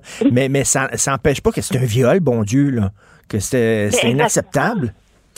Exactement. L'excitation, oui, il y a quelque chose de très, euh, très dans, dans le corps. Hein? Donc, cette stimulation-là, même mécanique, euh, peut provoquer, l'orgasme peut provoquer une excitation très forte. Euh, ça veut pas dire que je suis bien dans cette Oui, puis ça veut pas dire que vous êtes consentante, c'est ça, là. Exactement, exactement. Et c'est ça qui peut venir teinter aussi la position, par exemple ici, de la femme, l'ex-éducatrice, qui se dit, ben, ah ben, s'il est excité, donc peut-être que justement il est, euh, il est consentant. Non, non, c'est- pas parce qu'il y a excitation Mm, que l'autre mm. est consentant. Et euh, il y a beaucoup, beaucoup de gens, vous le savez, euh, Geneviève Beaulieu-Pelletier, il y a beaucoup de gens qui disent Ah, un homme de 40 ans avec une fille de 16 ans, non, c'est inacceptable, mais une femme de 40 ans avec un gars de 16 ans, c'est pas si grave que ça. Vous en pensez quoi? Ben, je pense que c'est de pas comprendre la dynamique euh, dont on parlait un peu plus tôt dans cette dépendance-là, dans le, le côté très vulnérabilisant dans lequel ça nous met. Euh, Qu'on soit homme, femme, c'est vraiment la dynamique qui s'installe qui est perturbante. Alors, c'est pas parce que c'est une femme qui agit que ça n'a pas moins de conséquences. Et même, j'irais jusqu'à dire, pour un, un jeune homme, de dire ça, de dire ben, j'ai été agressé par une femme, ça peut même être porteur d'une honte particulière. Donc, même pour une jeune femme, il y aurait une honte possiblement rattachée à ça. Mais là, dans un contexte social où justement, il sait qu'il va probablement se faire juger encore plus, il y a une honte qui fait en sorte que possiblement on va être porté à même moins en parler. Alors, faut vraiment pas minimiser. C'est pas une question de homme-femme, c'est vraiment une question de il y a quelqu'un qui profite d'une situation de dépendance et qui va euh, ben, qui va s'exciter aussi à travers ça. Et même si c'est c'est vraiment aussi de comprendre, c'est pas nécessairement une manipulation dans tous les cas de dire ah je vais vraiment profiter. Il peut réellement avoir un sentiment amoureux qui se développe, mais qui vient biaiser complètement la perception de ce qui est vécu. Euh, e- effectivement, et, et là, là, moi j'ai vu sur les médias sociaux euh, des, des commentaires dans le genre cette femme-là n'aurait pas mérité euh, une peine de prison, au contraire, elle aurait mérité une médaille. Parce que moi, quand j'étais jeune, 16 ans, à 16 ans, les hormones au plafond, euh, comme disait Michel Barrette dans un de ses numéros, on bande au vent à 16 ans.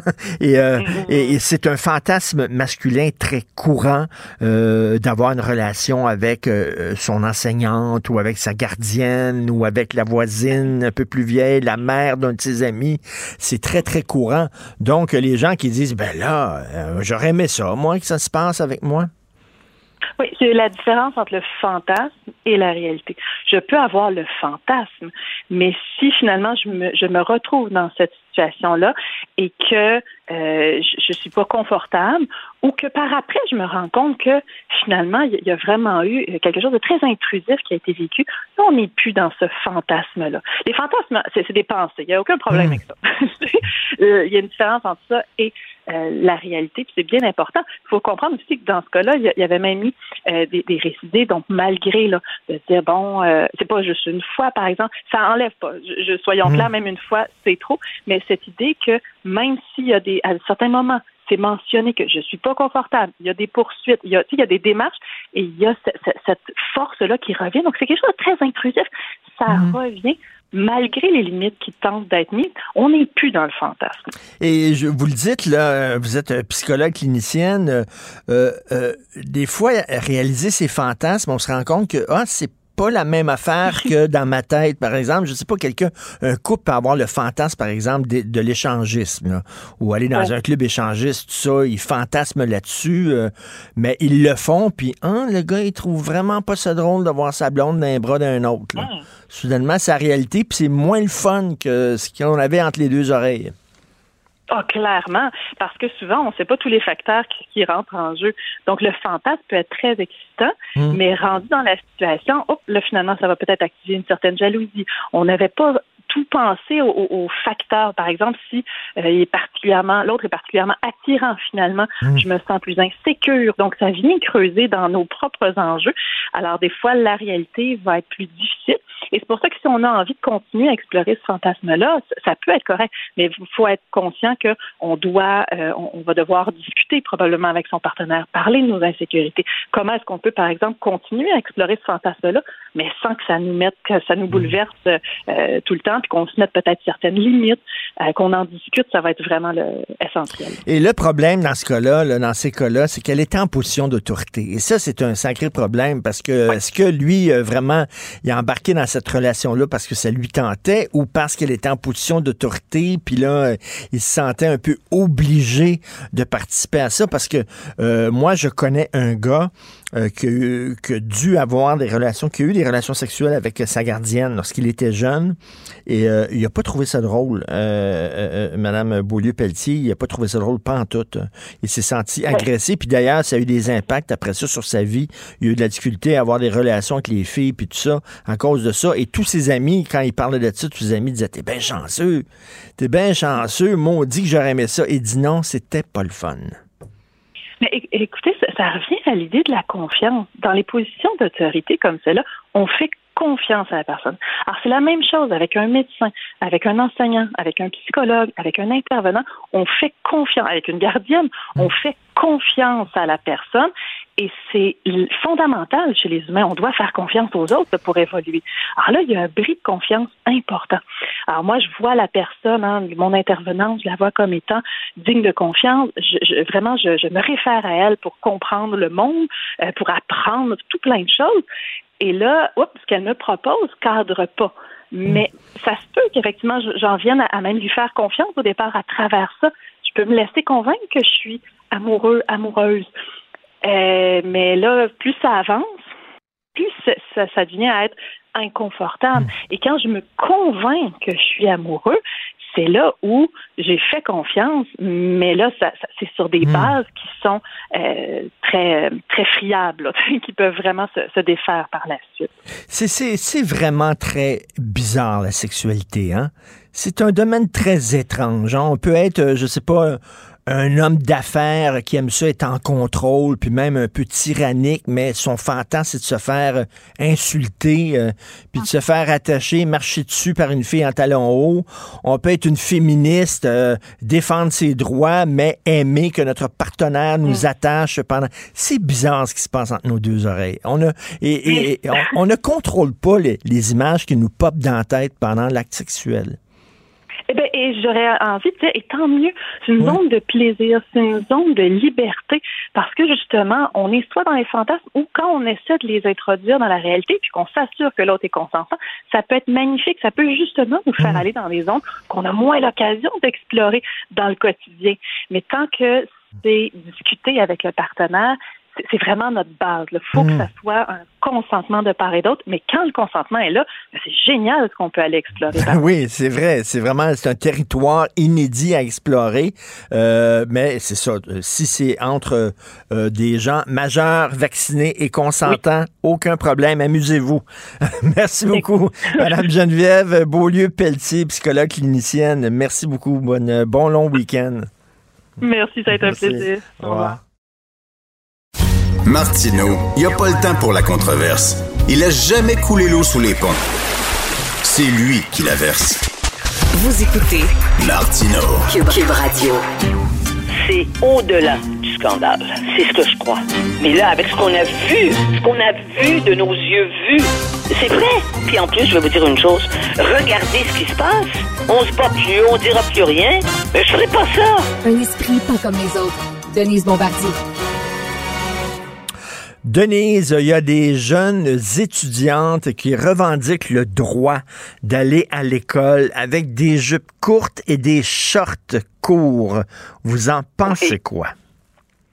Eh bien, au moment où on- il y a une guerre hein, en, en Ukraine, au moment où on sort à peine de la pandémie et que tout le monde qui sort de la pandémie est traumatisé, au moment où on découvre à travers ce qui s'est passé dans la pandémie ici qu'au Québec, il y a un problème, c'est comme s'il y a un effondrement de l'organisation euh, de la société, hein, des ministères qui fonctionnent pas. On voit, on découvre tout ça.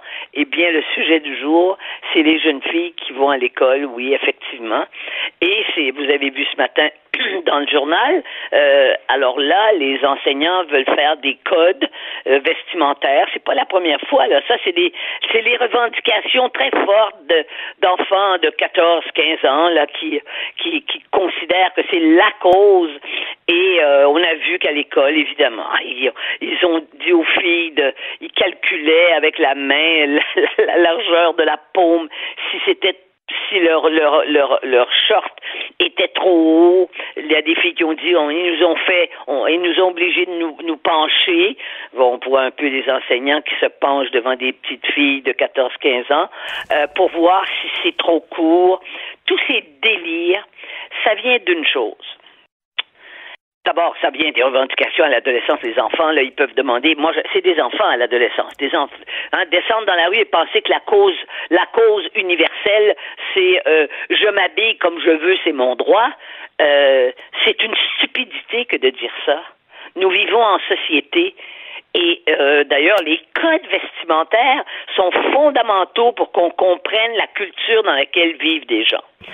Alors donc, ce qui se passe, c'est d'avoir tant insisté à travers un discours féministe et un discours donc idéologique souvent que euh, les, les femmes, leur corps leur appartient, un, c'est vrai que le corps, euh, c'est vrai que nos corps, mais je vois pas pourquoi le corps des hommes n'appartiendrait pas aux hommes là, mais c'est surtout de ça qu'on parle, et que euh, tu fais ce que tu veux, c'est ton droit. Eh bien, moi, je, on les voit tous dans la rue, ces jeunes-là, hein, avec des robes là, les, à ras le pompon, on va dire, n'est-ce pas? Et on les voit qui se, ils ont des corps très sexualisés parce que ils- leur modèle, ce sont les filles, les chanteuses qui s'habillent comme qui, qui sont sur scène, qui s'habillent, c'est une façon de parler, qui se mettent quelques petites pièces de vêtements. Et alors donc c'est ça leur modèle. Mais, mais s'il y a des règles vestimentaires, par exemple, dans un milieu de travail, je pense que dans un milieu de travail, on peut pas s'habiller n'importe comment, mais qu'on dise les mêmes règles aux gars aussi. Là. Le gars qui met des culottes où on voit la craque des fesses ou que, bon, on voit sa bédaine ou tout ça, veut dire, il- il, il y a des règles vestimentaires pour lui aussi. C'est parce que souvent, on a tendance à, à vouloir contrôler la façon dont les filles doivent s'habiller, mais euh, euh, on, on devrait faire la même chose avec les gars aussi. Là. Ben, je vais dire, qu'en général, c'est rare que des que des que des garçons se mettent une une boîte de Kleenex de, de 300 Kleenex dans le pantalon pour faire pour montrer qu'il y a une- que, que leur sexe est bien développé parce que vous savez qu'il y a des chanteurs à travers oui, qui ben ont oui. fait des carrières avec ça, qui Ben comme ça. Mais c'est très rare. C'est parce que l'homme n'expose pas son corps de la même façon. Quand il l'expose, on, on dit c'est un exhibitionniste. Les hommes qui se promènent dans la rue puis qui s'excitent parce qu'ils sortent leur pénis dans la rue pour pour pour énerver les gens. C'est- On voit bien que là il y a un problème. Mais dans le cas des filles, évidemment, c'est aussi euh, il y a un autre problème, c'est qu'on ne contrôle pas la sexualité des gens qui nous entourent. Et c'est vrai que, et ça, on peut plus dire ça, qu'il y a une sorte de provocation des petites filles à s'habiller d'une façon qui va faire que des perturbés hein, et des gens avec, avec trop de testostérone, ça les excite. mais- mais- mais- là, mais- là, j'ai pas le droit de vous le dire. Hein? Non, mais Denis, c'est que les gens vont dire c'est la même logique qui pousse les islamistes à dire aux femmes cachez vos sûr, cheveux, là ça- cachez vos jambes. Oui, mais il n'est pas question parce que y a, on a d'abord la plupart des gens ne croient plus à, à la morale catholique, hein, qui disait qu'il fallait s'habiller, disait qu'il fallait s'habiller décemment. Hein? Moi, quand on était à l'école, je le, je le rappelle parce que les gens n'ont pas de mémoire. Et personne ne leur a raconté. Il faut lire les, il faut lire nos romans pour savoir que c'était comme ça. À la, quand on finissait l'année, qu'on avait 8 ans, 9 ans, les religieuses nous disaient euh, on, vous portez des manches, vous ne portez pas de robe soleil. Les robes soleil, c'était des petites robes pas de manches. Et il y avait au-dessus de l'épaule une espèce de petit de, de, de petit froissé dans le tissu. C'était très joli. Bon, ils nous disaient ça.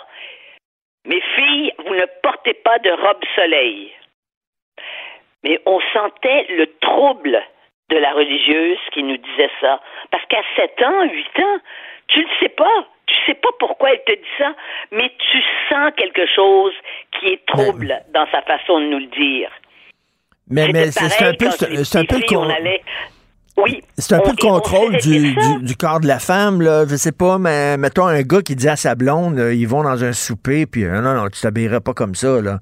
Tu t'habilles pas de Oui. même, t'es bien trop sexy, il veut pas que sa blonde, euh, parce qu'il Ah, a là, peur qu'elle envoie un mauvais message ou tout ça. Fait que ces femmes Oui. disent là, ben, arrêtez de nous dire comment nous habiller.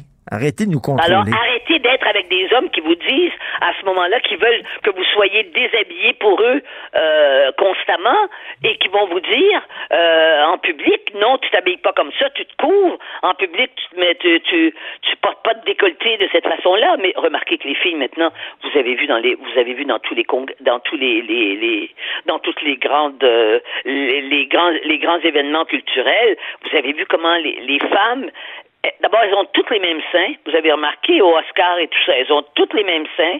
Et maintenant, parce qu'ils sont tous refaits de la même façon, et là, elles descendent ça là, mais en dessous des seins finalement. Et elles ont toutes les seins de la même façon. Ben, il y a des âges pour avoir le les seins comme ça, et de toute façon, pour les faire comme ça, faut qu'il y ait une construction.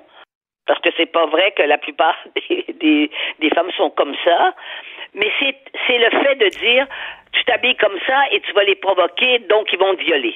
C'est ça le, c'est ça le message, euh, pas subtil. Ben, c'est ça, là. Euh, donc, euh, comme, ben, par exemple, ils disent, ça distrait les gars en classe lorsque vous montrez un peu trop de cuisses. Moi, je dirais, euh, Denise, ben, il faut, euh, il faut enseigner aux jeunes garçons à arrêter de s'énerver mais ça va prendre. Mais vous serez, vous, savez-vous quoi? Vous allez avoir votre chèque de bien-être social, puis de euh, votre chèque de pension de vieillesse avant que ça arrive, parce qu'on ne change pas ces phénomènes-là de cette façon-là. C'est, il faut qu'elles comprennent que la meilleure façon pour les filles de se protéger, c'est aussi de comprendre que des seins, c'est pas seulement fait pour euh, pour nourrir les petits bébés et que le- les seins des femmes sont un élément de sexualisation du corps des femmes et que euh, c'est extraordinaire quand on est dans un vrai rapport euh, amoureux ou même de sexuel entre adultes consentants. Bon, mais c'est pas vrai que des seins c'est comme c'est comme des orteils. Et c'est pas vrai que le ventre, mais parce que maintenant là, Moi, je les vois, j'habite j'habite près de la rue Mont-Royal, là. Hein? Maintenant, à ce moment-ci, là, quand il s'est mis à faire beau l'autre jour, là, ben là, les filles, elles sont quasiment en bikini. C'est comme des bikinis. Et elles se promènent et il faut pas les regarder. Il faut qu'elles sachent que euh, le corps est aussi sexué. Parce que mais en même dire temps, le corps en- n'est pas mais- sexué. mais c'est un, un- c'est un terrain très glissant et c'est une ligne très mince entre ça et les islamistes qui disent tu dois cacher ton corps parce que c'est source de Non, péché et tu vas exciter les gens puis ça non non puis ou alors ben tu t'es fait agresser oui mais t'avais rien pas à t'habiller comme ça c'est la ligne est, est mince je comprends ce que vous dites là mais euh, Vous, vous avez un garçon, vous n'avez pas une fille. Ben, j'ai- non, ben, j'ai- j'ai- fille ben, le soir, j'ai deux à filles. 15 ans, belle comme est belle, comme est beau votre fils, et que vous la voyez partir, elle disait, on s'en va 15 ans, peut-être plus, là, 16 ans, partir de cette façon-là, vous diriez, mais écoute, à quelle heure tu vas entrer, qui va te raccompagner, est-ce que tu vas être toute seule? C'est sûr que on ne, ça va pas changer du jour au lendemain. Non, mais on pourrait, on pourrait dire, ben, en passant, en, pa- l'éducation. en passant, Denis, j'ai deux filles. Mais, mais euh, euh, on pourrait Ah oui, dire, c'est vrai. On, pourrait, on pourrait dire la même chose aussi euh, à, des jeunes garçons, euh, mettons, qui sont très musclés puis qui portent des chandails très serrés pour montrer leurs pectoraux. Tu vas, tu vas Mais ça, mais ça fait pas que les femmes veulent les violer. Non, non, non, non, mais non, je m'excuse, mais on peut dire, hey, tu vas exciter les gays en t'habillant comme ça. Ben, euh, moi, je connais beaucoup de gays qui aiment pas les hommes trop musclés. Vous savez, c'est pas un signe nécessairement, au contraire. Et quand c'est trop musclé, ça devient presque, ça devient phénoménal. C'est sexuel. Et qu'est-ce que vous avez pensé de ces jeunes-là l'année passée qui, justement, pour euh, critiquer euh, ce qu'ils trouvaient être euh, des, des, des, des règles sexistes, se sont mis tout en jupe et en short pour appuyer le- le- les, les filles de leur classe en disant, ben, nous, nous autres, on va manifester, puis nous autres, on va montrer nos cuisses pour montrer justement que c'est une règle sexiste. Eh bien, je vais vous dire, c'est des garçons roses qui veulent être très gentils avec les filles. Ça ne les empêche pas, quand ils voient des filles euh, qui sont à moitié nues dans la rue, d'avoir les mêmes réactions que les autres. C'est une façon de vivre actuellement, puis de montrer qu'on est au-dessus de ces règles-là. On n'est pas au-dessus de la réalité de la sexualisation des corps. Et, ça fait partie de la séduction aussi quand on est quand on quand on est plus vieux. Et les filles, comme elles sont victimes, pour la plupart, c'est elles qui sont les victimes de ça. Et comme on dit en garçons. anglais, donc, comme on dit en anglais, boys will be boys. C'est-à-dire, les gars vont tout le temps à regarder les filles, puis reliquer les filles, puis c'est ça ce que Oui, vous mais dites. quand il on faut- les élève correctement, sans, on les élève correctement, ils vont être respectueux des filles. Mais c'est évident qu'ils vont les regarder. Mhm. Mais le regard, c'est pas un viol non plus.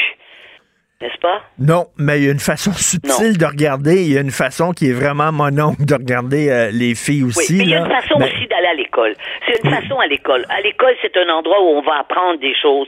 C'est sûr que si on s'habille comme quand on va dans des bars, euh, Mm. des bars euh, Eh, euh, à la mode, on est déplacé dans la classe d'être habillé comme ça, comme des enseignants qui s'habillent qui qui qui, qui s'habillent pas correctement devant les devant les devant les Mm, enfants. Le code vestimentaire, ça dit quelque Est-ce chose. que, est-ce que, est-ce que vous seriez, de l'autre. est-ce que vous seriez pour le port d'un- d'un d'un uniforme? Il y a des gens qui disent, euh, euh, tout le Moi, monde. je suis pour les uniformes. Savez-vous pourquoi? Parce qu'en plus, il n'y a pas de surenchère par rapport aux vêtements, Hmm. puis aux marques de vêtements. Puis il y a des enfants qui ont des... Justement, il y a des enfants qui peuvent... dont les parents, Hmm. parce que parce pour toutes sortes de raisons, hein, d'abord, ils ont de l'argent, puis deuxièmement, ils s'en occupent pas beaucoup, ils leur achètent tout ce qu'ils veulent. Et toute la mode actuelle pour les jeunes, pour les jeunes filles en particulier, c'est extrêmement extrêmement euh, sexy et en plus ça coûte très cher. L'uniforme, tout le monde est pareil. C'est ça c'est très important sur le plan parce qu'on oublie qu'il y a des classes sociales aussi. Ben oui, tout à fait. Et là, Ça, avec le. c'est- très bien pour l'école de dire à l'école on est tous pareils. N'est-ce pas? Il y a, les classes sociales ne devraient pas exister. Tout à Parce fait. qu'on Puis- le sait autrement, les enfants qui ont des qui ont des vêtements, puis ceux qui en ont pas, eh ben, euh, que ça, ça fait, ça fait des désirs. On les conditionne à, à vouloir des choses inutiles par rapport à la connaissance qu'on leur offre, comme on l'offre aux gens, aux enfants de riches. On devrait faire ça aussi, un, un uniforme au travail. Tiens, tout le monde s'habille pareil, même au travail. Merci, Denise. Bon long week-end. Bon long week-end. OK, au revoir. Martino, souvent imité, mais jamais égalé. Vous écoutez Martino. Cube, Cube Radio. Alors, nous parlons avec l'analyste politique Nick Payne. Salut, Nick. Salut Richard. Écoute, il y a eu un, un sondage léger qui a été dévoilé, qui a été commandé par la CAQ, il faut le dire, et on apprend que une majorité de Québécois trouvent que la plus grande menace pour le français, ce sont les immigrants qui ne parlent pas la langue officielle du Québec. Qu'est-ce que tu en penses? Oui, et selon le sondeur Christian Bourque, d'ailleurs, c'est euh, encore davantage en région qu'on a cette impression-là. Euh, C'est un peu l'idée qu'on se fait de Montréal quand on n'y vit pas, si tu veux, au fond. Alors, comme tu le dis, là, les gens euh, pensent que c'est simple comme ça. C'est-à-dire, enfin, selon le sondage, hein. Puis euh, tu disais que c'est euh, commandé par euh, c'est un sondage commandé par la CAC. Effectivement, les partis politiques au pouvoir commandent toutes sortes de sondages Ben oui. qui nous les font con- connaître particulièrement quand ça va dans le sens de leur politique. Mais euh, c'est le cas ici, mais euh, ce sondage n'est pas moins fiable pour autant. Et donc, euh, oui, euh, les gens font la corrélation directe. Plus d'immigrants, moins de Français. C'est, euh, ça témoigne d'une sorte de... D'abord, on a l'impression que la pédagogie là, sur les questions liées à l'immigration et aux Français se, se- se fait mal au Québec et c'est plus ou moins étonnant. hein. L'immigration, c'est un sujet qui est un peu tabou. Il n'est pas vraiment toléré ou Mmh, permis mmh. d'en parler si c'est pour dire autre chose que c'est merveilleux, c'est merveilleux, c'est merveilleux. Euh, même si on peut être, tu sais, humaniste, euh, tout à fait ouvert à l'idée de- d'aider les gens qui n'ont pas la chance de vivre ici en les accueillant chez nous, on peut quand même aussi réfléchir sur les effets euh, des flux migratoires euh, dans un endroit, par exemple, comme le Québec, où il y a déjà des, une situation identitaire particulière. Et c'est ça aussi que je retiens du sondage, c'est que on, on- on semble être, on parlait toi et moi de déni cette semaine, là. L'impression que les Québécois ne mesurent pas euh, l'état de, de concurrence identitaire qu'il y a au Québec. là. Euh, comment se fait-il qu'on voit les immigrants euh, comme une menace aux Français? Ben, c'est c'est forcément c'est parce qu'ils font des transferts linguistiques vers l'anglais. Ben oui. Ben oui. C'est pas parce qu'il y a 4000 personnes qui parlent ouzbek et puis euh, 6000 qui parlent l'espagnol puis euh, 11 000 qui parlent, je sais pas, une autre langue que ça va, ça va menacer le français, ça.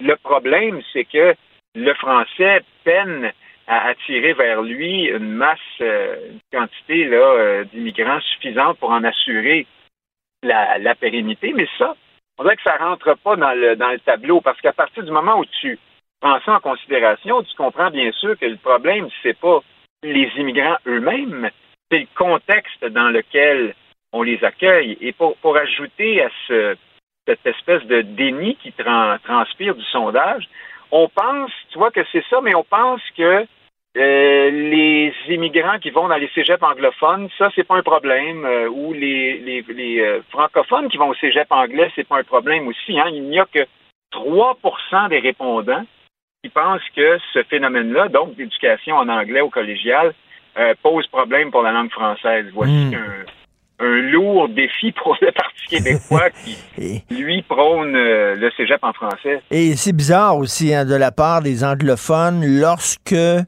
un allophone s'en va euh, chez les anglophones, c'est une ouverture à la diversité, mais lorsqu'on veut que les allophones euh, s'associent plutôt aux francophones, ça c'est de, l'intolérance et de la fermeture.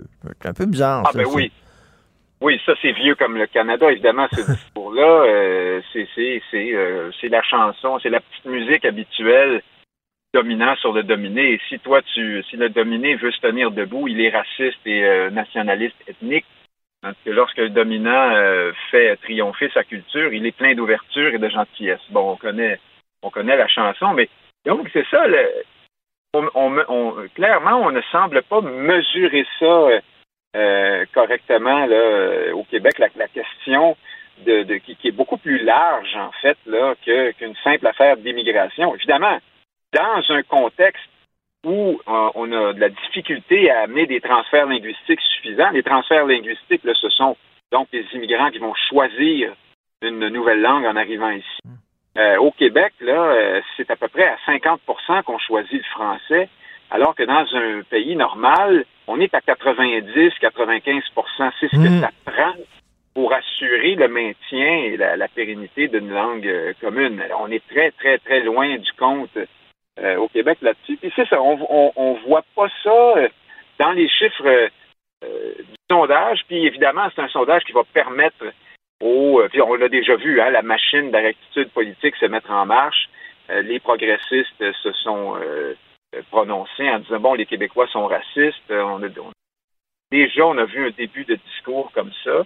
C'est dommage parce qu'évidemment, euh, on faut- faudrait que des, des leaders, des personnalités politiques, des leaders d'opinion, des intellectuels mettent des mots là-dessus et ré- répandent plus dans l'espace public que c'est pas l'immigration en soi qui est un problème, mais bien le fait qu'on arrive mal à intégrer les immigrants parce qu'il y a une concurrence identitaire euh, canadienne-anglaise forte en sol euh, québécois. Puis ça, ça vaut pour les francophones aussi. Hein? Euh, il y a aussi des francophones qui passent à l'anglais au Québec là, et au franglais à mi-chemin.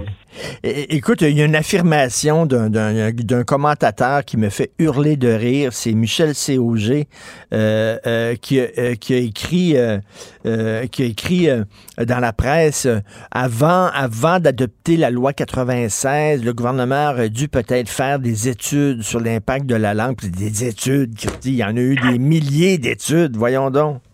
Il y en a des milliers. Voyons. le- la vie, la vie quotidienne de n'importe quel, euh, n'importe quel citoyen lambda euh, à Montréal euh, est, est une étude.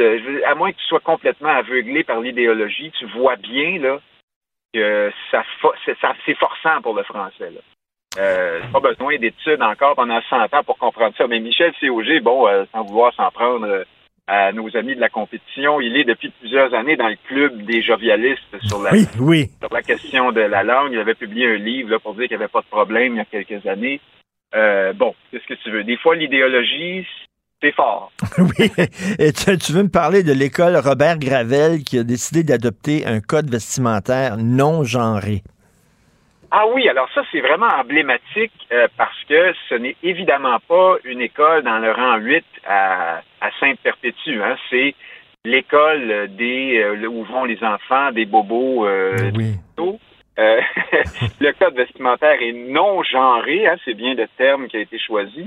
Alors, ça fait, c'est une sorte d'écho à la nouvelle qu'on a eue plus tôt cette semaine là, sur l'école Père Marquette où on mesurait la longueur des shorts avec une règle et évidemment, euh, à cette école-là, on avait fait tout ce qu'il fallait. C'était la recette parfaite pour se faire rire de soi.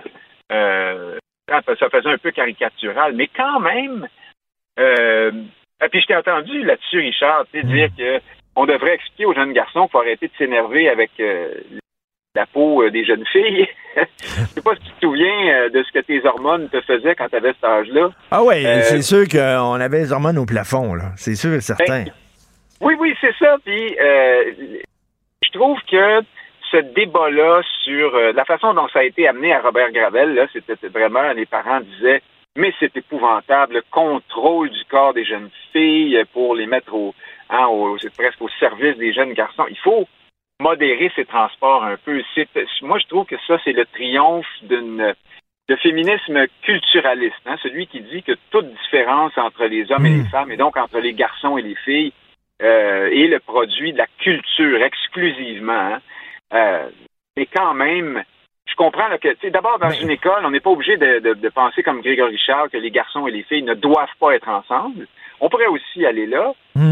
On peut comprendre que les jeunes filles, autant que les jeunes garçons, peuvent être à l'occasion perturbés par la présence de l'autre sexe à l'école, d'accord, là. Mais on peut aussi voir que ça ne se ça ne se vit pas de la même façon quand même chez les garçons. Je, je, Euh, je comprends. Il y, a, il y a la biologie. Euh, Tantôt, Denise Bombardier me, me- me parlait de ça. Il y a la biologie des garçons. Boys will be boys, comme disent les Anglais. Euh, C'est certain que, bon, les garçons hétérosexuels, bien sûr, sont bien énervés lorsqu'ils voient euh, des cuisses. Puis quand une fille arrive avec un décolleté, c'est certain que, en même temps, j'ai peur qu'on tombe dans la logique des islamistes en disant, femmes, vous êtes source Ah de oui. péché et vous devez couvrir votre corps, tu sais. Ah la- ben non, c'est ça. Il faut trouver le juste milieu. Je suis d'accord avec toi. Cette pente-là n'est jamais très loin. En même temps, bon, on est au Québec, là. J'ai pas l'impression qu'on est trop, trop, pour l'instant, susceptible d'aller là demain matin. Mais oui, oui, oui, je suis d'accord avec toi. Il faut avoir ça euh, à l'esprit. Mais tu sais, euh, quand, les policiers font ce qu'on pense être du profilage racial, Hein, euh, tout le monde leur tombe dessus à bras raccourcis. C'est bien, c'est bien effrayant. Vous êtes raciste. Mais, mais au fond, c'est aussi parce qu'ils ont l'expérience du terrain. Et puis, euh, ils sont habitués à ce que, ben, parfois, dans certaines communautés, il y a, certains types de crimes. bon, alors ils vont euh, suspecter quelqu'un de cette communauté-là plus rapidement. Peut-être à tort, mais parfois euh, c'est utile aussi de le faire. Ben, c'est un peu la même chose. Les gens dans les écoles, euh, le personnel qui est sur le terrain a probablement remarqué qu'est-ce que qu'est-ce que tu veux que ben, c'est les garçons qui sont euh, portés sur la- la- le côté graphique du, du désir là, si tu veux, pour dire ça simplement. Puis faut essayer quand même là de créer minimalement, j'imagine, un environnement où ils- qui, est- qui est moins qui est le moins perturbant possible pour eux. Mais Mais sans, T'as sans, raison, vouloir- sans euh, vouloir- sans envoyer un message qu'on veut contrôler le corps des femmes non plus, puis leur dire comment s'habiller, c'est, un terrain mais- glissant. Oui, non, non, mais c'est ça. Puis d'ailleurs, les euh, gens, les parents de, Ro- de Robert Gravel qui tiennent ce genre de discours-là, c'est souvent les mêmes personnes qui ont, qui ont beaucoup de difficultés à critiquer le port du voile. hein. Euh, Ben oui, ben oui. Avez remarqué. Alors ça, c'est curieux. Ben oui. là. Que il y a une sorte de deux poids, deux mesures. Exactement. Ben, écoute, on sera, euh, on sera d'accord pour pas être tout à fait euh, d'accord sur celle-là, mais je enfin, disons que moi, là encore, Hmm. l'idéologie, parfois, je trouve qu'elle peut prendre le pas. Tu sais, tout le monde se désole des difficultés des garçons à l'école. Quand euh, Grégory Charles a fait sa sortie pour dire qu'on devrait séparer les gars et les filles, c'est parce qu'il, lui, considérait que un garçon et une fille, c'est pas pareil, ça n'a pas les mêmes besoins. Et euh, on s'est empressé de, de se foutre de sa gueule. Mais moi, je pense qu'il y a peut-être quand même une, des avenues de réflexion là qu'on se qu'on se refuse et qu'on devrait. Il faut pas que l'idéologie non plus euh, fasse en sorte qu'on oublie la biologie qui existe, euh, qui, qui, qui, qui est là aussi. Euh, merci. Minimalement, ouais. Minimalement. Merci, Nick. Bon long week-end. Salut. Toi aussi, Richard. Bye. Ben oui, on le sait. Martineau, ça n'a pas de bon sens comme il est bon. Vous écoutez Martineau. Cube Radio. Moi, ça me fascine les gens qui gagnent des gains, là, tu sais, des, des gains de loterie là, complètement délirants. Alors, en Angleterre, il y a un couple en Angleterre qui avait des difficultés économiques, donc on, on s'entend là, qui n'était pas euh, vraiment euh, très bon pour gérer l'argent. Euh, là, soudainement, ils se retrouvent gagnant de 300 millions de dollars, près de 300 millions de dollars, Euh, la plus grosse cagnotte de l'euro million au, au Royaume-Uni. Euh, quel conseil on peut leur donner? Rappelez-vous, on se souvient tous des lavilleurs qui ont gagné un gros montant, puis finalement, ça leur a causé plus de problèmes qu'autre chose. Nous allons parler avec l'excellent Daniel Germain. J'aime beaucoup ses chroniques dans le Journal de Montréal, des chron- chroniques en finance personnelle qui est avec nous. Bonjour, Daniel. Salut Richard, ben merci pour les compliments. Non, non, je, je rate jamais une de tes chroniques. Je trouve ça tout le temps très intéressant. Euh, euh, Daniel, quel conseil tu donnerais à ces gens-là qui, du jour au lendemain, se retrouvent avec 300 millions de dollars? Ben, euh, d'abord, ben, là, c'est trop tard pour dans leur cas, puisque le gros lot, l'annonce a fait le tour du monde. Euh, mais dans le cas d'un gros lot comme ça, qui est assez hallucinant, 300 millions, d'après moi, ce que j'aurais fait dans un premier temps, c'est de rester discret, mais ils ont choisi de l'annoncer à la planète entière. Ça va attirer probablement quelques votos, surtout des gros lots comme ça. Surtout si euh, s'ils n'ont pas de connaissances en matière de finances, ils risquent, euh, ils risquent de se faire passer un sapin par des pseudo-conseillers. Mais euh, moi, ce que je ferais, n'es pas habitué de, de, de, de gérer de l'argent, et personne n'est est habitué de gérer des, des montants aussi gros que ça, Euh, moi, j'appelle j'appelle la banque, je dépose mon chèque et je dis j'ai besoin de conseils. Et ben, tu sais, Richard, quand on a de l'argent, on a des conseils. Quand on n'en a pas, on n'y a pas accès. et généralement, ça coûte moins cher en plus quand tu as beaucoup d'argent que quand tu en as peu. On charge moins de frais que. Donc, euh, j'irai vers euh, j'irai vers une, une enseigne établie. Ils vont ouvrir les Mm. portes de la gestion privée. C'est 300 millions. euh, 300 millions. Alors, on verra pas ici au Canada d'ici euh, avant longtemps, là. Mais 300 millions, c'est assez d'argent pour vivre grassement toute sa vie. Ben oui, Et 300 mourir millions, là, Daniel. plus tu- d'argent. 300 millions, tu mets ça dans un compte ordinaire, là, un compte de banque ordinaire. Tu n'as pas de problème pour le reste de tes jours, puis tes enfants non plus. Là.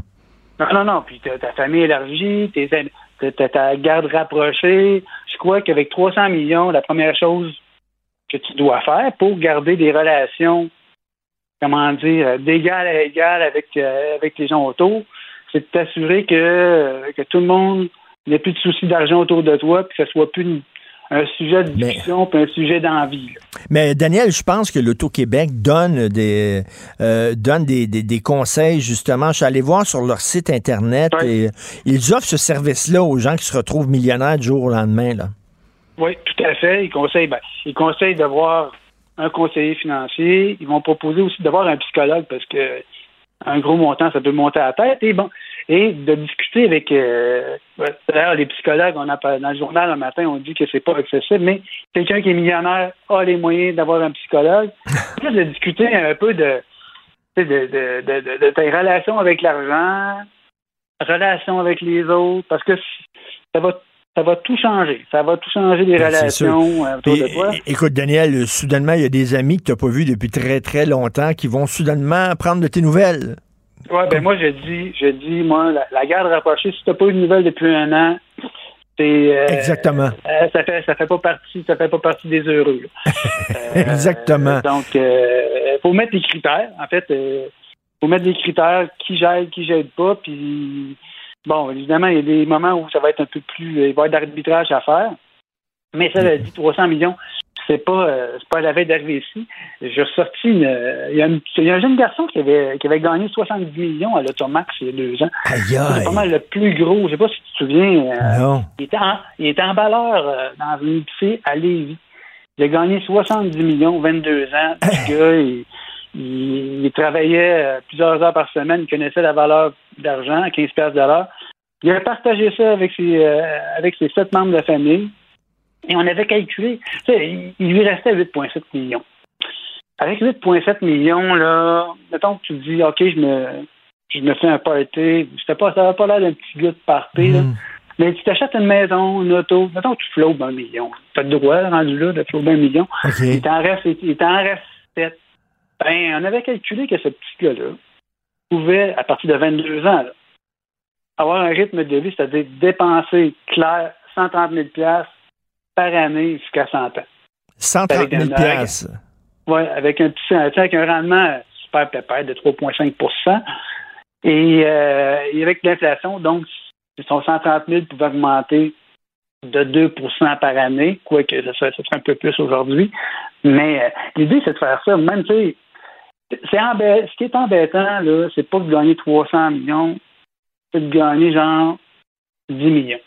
10 millions pour faire des calculs. Tu sais, 10 millions, oui, tu n'as plus de soucis financiers, mais si tu dérapes, tu pourrais, euh, tu pourrais, euh, tu pourrais revenir à la case départ. Et c'est d'évaluer quel rythme de vie peut te payer chaque année jusqu'à 100 ans, après avoir gâté tout le monde autour de toi. Mais. Daniel, tu as raison en maudit, parce que, pour passer à travers 300 millions, là, pour flober 300 millions, il faut vraiment être total. Ben écoute, euh, Mais- ben, écoute, euh, j'ai pensé, puis, ben, faut que tu t'achètes un yacht, puis tu été installé à Marina de Monaco. Je pense que là, tu peux être capable de flober ton 300 millions. Mais flober 10 millions, ça peut se faire vite, là. Oui, ouais, 10 millions, écoute. Juste acheter, regarde, juste acheter une maison dans la région de Montréal, c'est déjà euh, 700-800 000. Non, oui. euh, euh, faire une coupe de niaiserie, partir en voyage. Ah non, 10 millions, ça, ça se dépense facilement. Mais en même temps, ça permet d'avoir une vie. Écoute, avoir 130 000 clair dans tes poches, même pas, l'impôt est payé, là. Sans travailler, faire ce que tu veux, faire de la poterie, faire de la peinture, euh, Est-ce que, eh, moi, moi, moi, je, je- je connais un de mes amis qui a eu un gros héritage, OK? Et, euh, et euh, il- pendant un bout de temps, il a arrêté de travailler. J'ai plus besoin de travailler, je peux vivre Mm. jusqu'à la fin de mes jours. Et il a pas aimé ça, rien faire de ses journées. Après ça, à un moment donné, ben, c'est parti une petite business, puis tout ça. Puis j'ai dit, pourquoi tu, là, t'es pas rien qu'une business, puis il faut que tu travailles. Christy, reste chez vous. Mais il dit, c'est plate. C'est vraiment plate à rien faire. que c'est plate. Ça, ça doit être plate. euh, et la personne qui a gagné 300 millions, euh, ben, euh, ou des gros montants comme ça, rapidement, ça va avoir dépensé. Là. Tu t'es acheté des autos, tu t'es acheté une maison, tu as une piscine, euh, tu vas au restaurant, tu prends des vacances, mais à un moment donné, à un moment donné, tu peux pas, tu peux pas faire ça toute la journée. Euh, euh, à moins, à moins de, à moins de faire une télé-réalité, là. oui, mais tu sais, les on, on, on se réalise à travers notre travail aussi. Là, on, Oui, on on, se sent utile, on se réalise, tandis que là, il, il dit Je foutais rien. là. J'allais au café, euh, je lisais des livres pendant la journée, euh, euh, je voulais voir mes chums, mais mes chums travaillaient. Là, ils n'étaient pas libres. Ouais, ouais, ouais. Que- et- mais, mais, mais moi, je l'avoue, j'achète, j'achète des billets de loto. Hein, puis ma blonde, puis des fois, avec notre fils dans l'auto, on se promène pour dire il y a un tirage à soir, puis là, on joue. hein. Qu'est-ce qu'on fait? Ouais, ouais, je sais. Écoute, mon père, moi, mon père, mon père, euh, mon père, euh, tous les fins de semaine, il y avait, il y avait sur le frigo, là, collé avec un aimant, là, une liasse de, de 6,49 qui descendait jusqu'au plancher. Et c'était tout le temps, c'était en fin de semaine qu'on gagne, c'est en fin de semaine qu'on gagne. On n'a jamais gagné. Mais bon, moi, j'en achète de temps en temps. Je me laisse toujours tenter par un gagnant à vie. Je m'en vais acheter Oui. une semaine de lait. Puis, euh, allez, un gagnant à vie, je trouve ça cool, tu sais. Mais Euh, qu'est-ce que tu ferais, toi, mettons, si tu gagnais un gros montant? La première affaire que tu ferais? Euh, que, ben, ben, en fait, euh, je ferme mes comptes de réseau. Ben, en fait, je ferme temporairement mes comptes de réseaux sociaux. Euh, Je vais probablement me booker un voyage en Italie. Euh, je vais aller dans un bon restaurant là-bas, voyager, tout ça. Euh, je vais probablement, ben, comme je t'ai dit tout, à- tout à l'heure, je vais m'assurer que mon entourage n'ait plus à se soucier de l'argent du reste de leur vie. On parle d'un gros, gros montant. Euh, et ensuite, écoute, euh, ben, ben, peut-être que je déménagerais dans quelque chose de plus neuf. J'habite dans un duplex un peu croche. Euh, j'ai jamais eu d'auto. Est-ce que je m'achèterais une auto? Je ne sais pas. J'aime Montréal, j'aime les vélos. Je sais pas.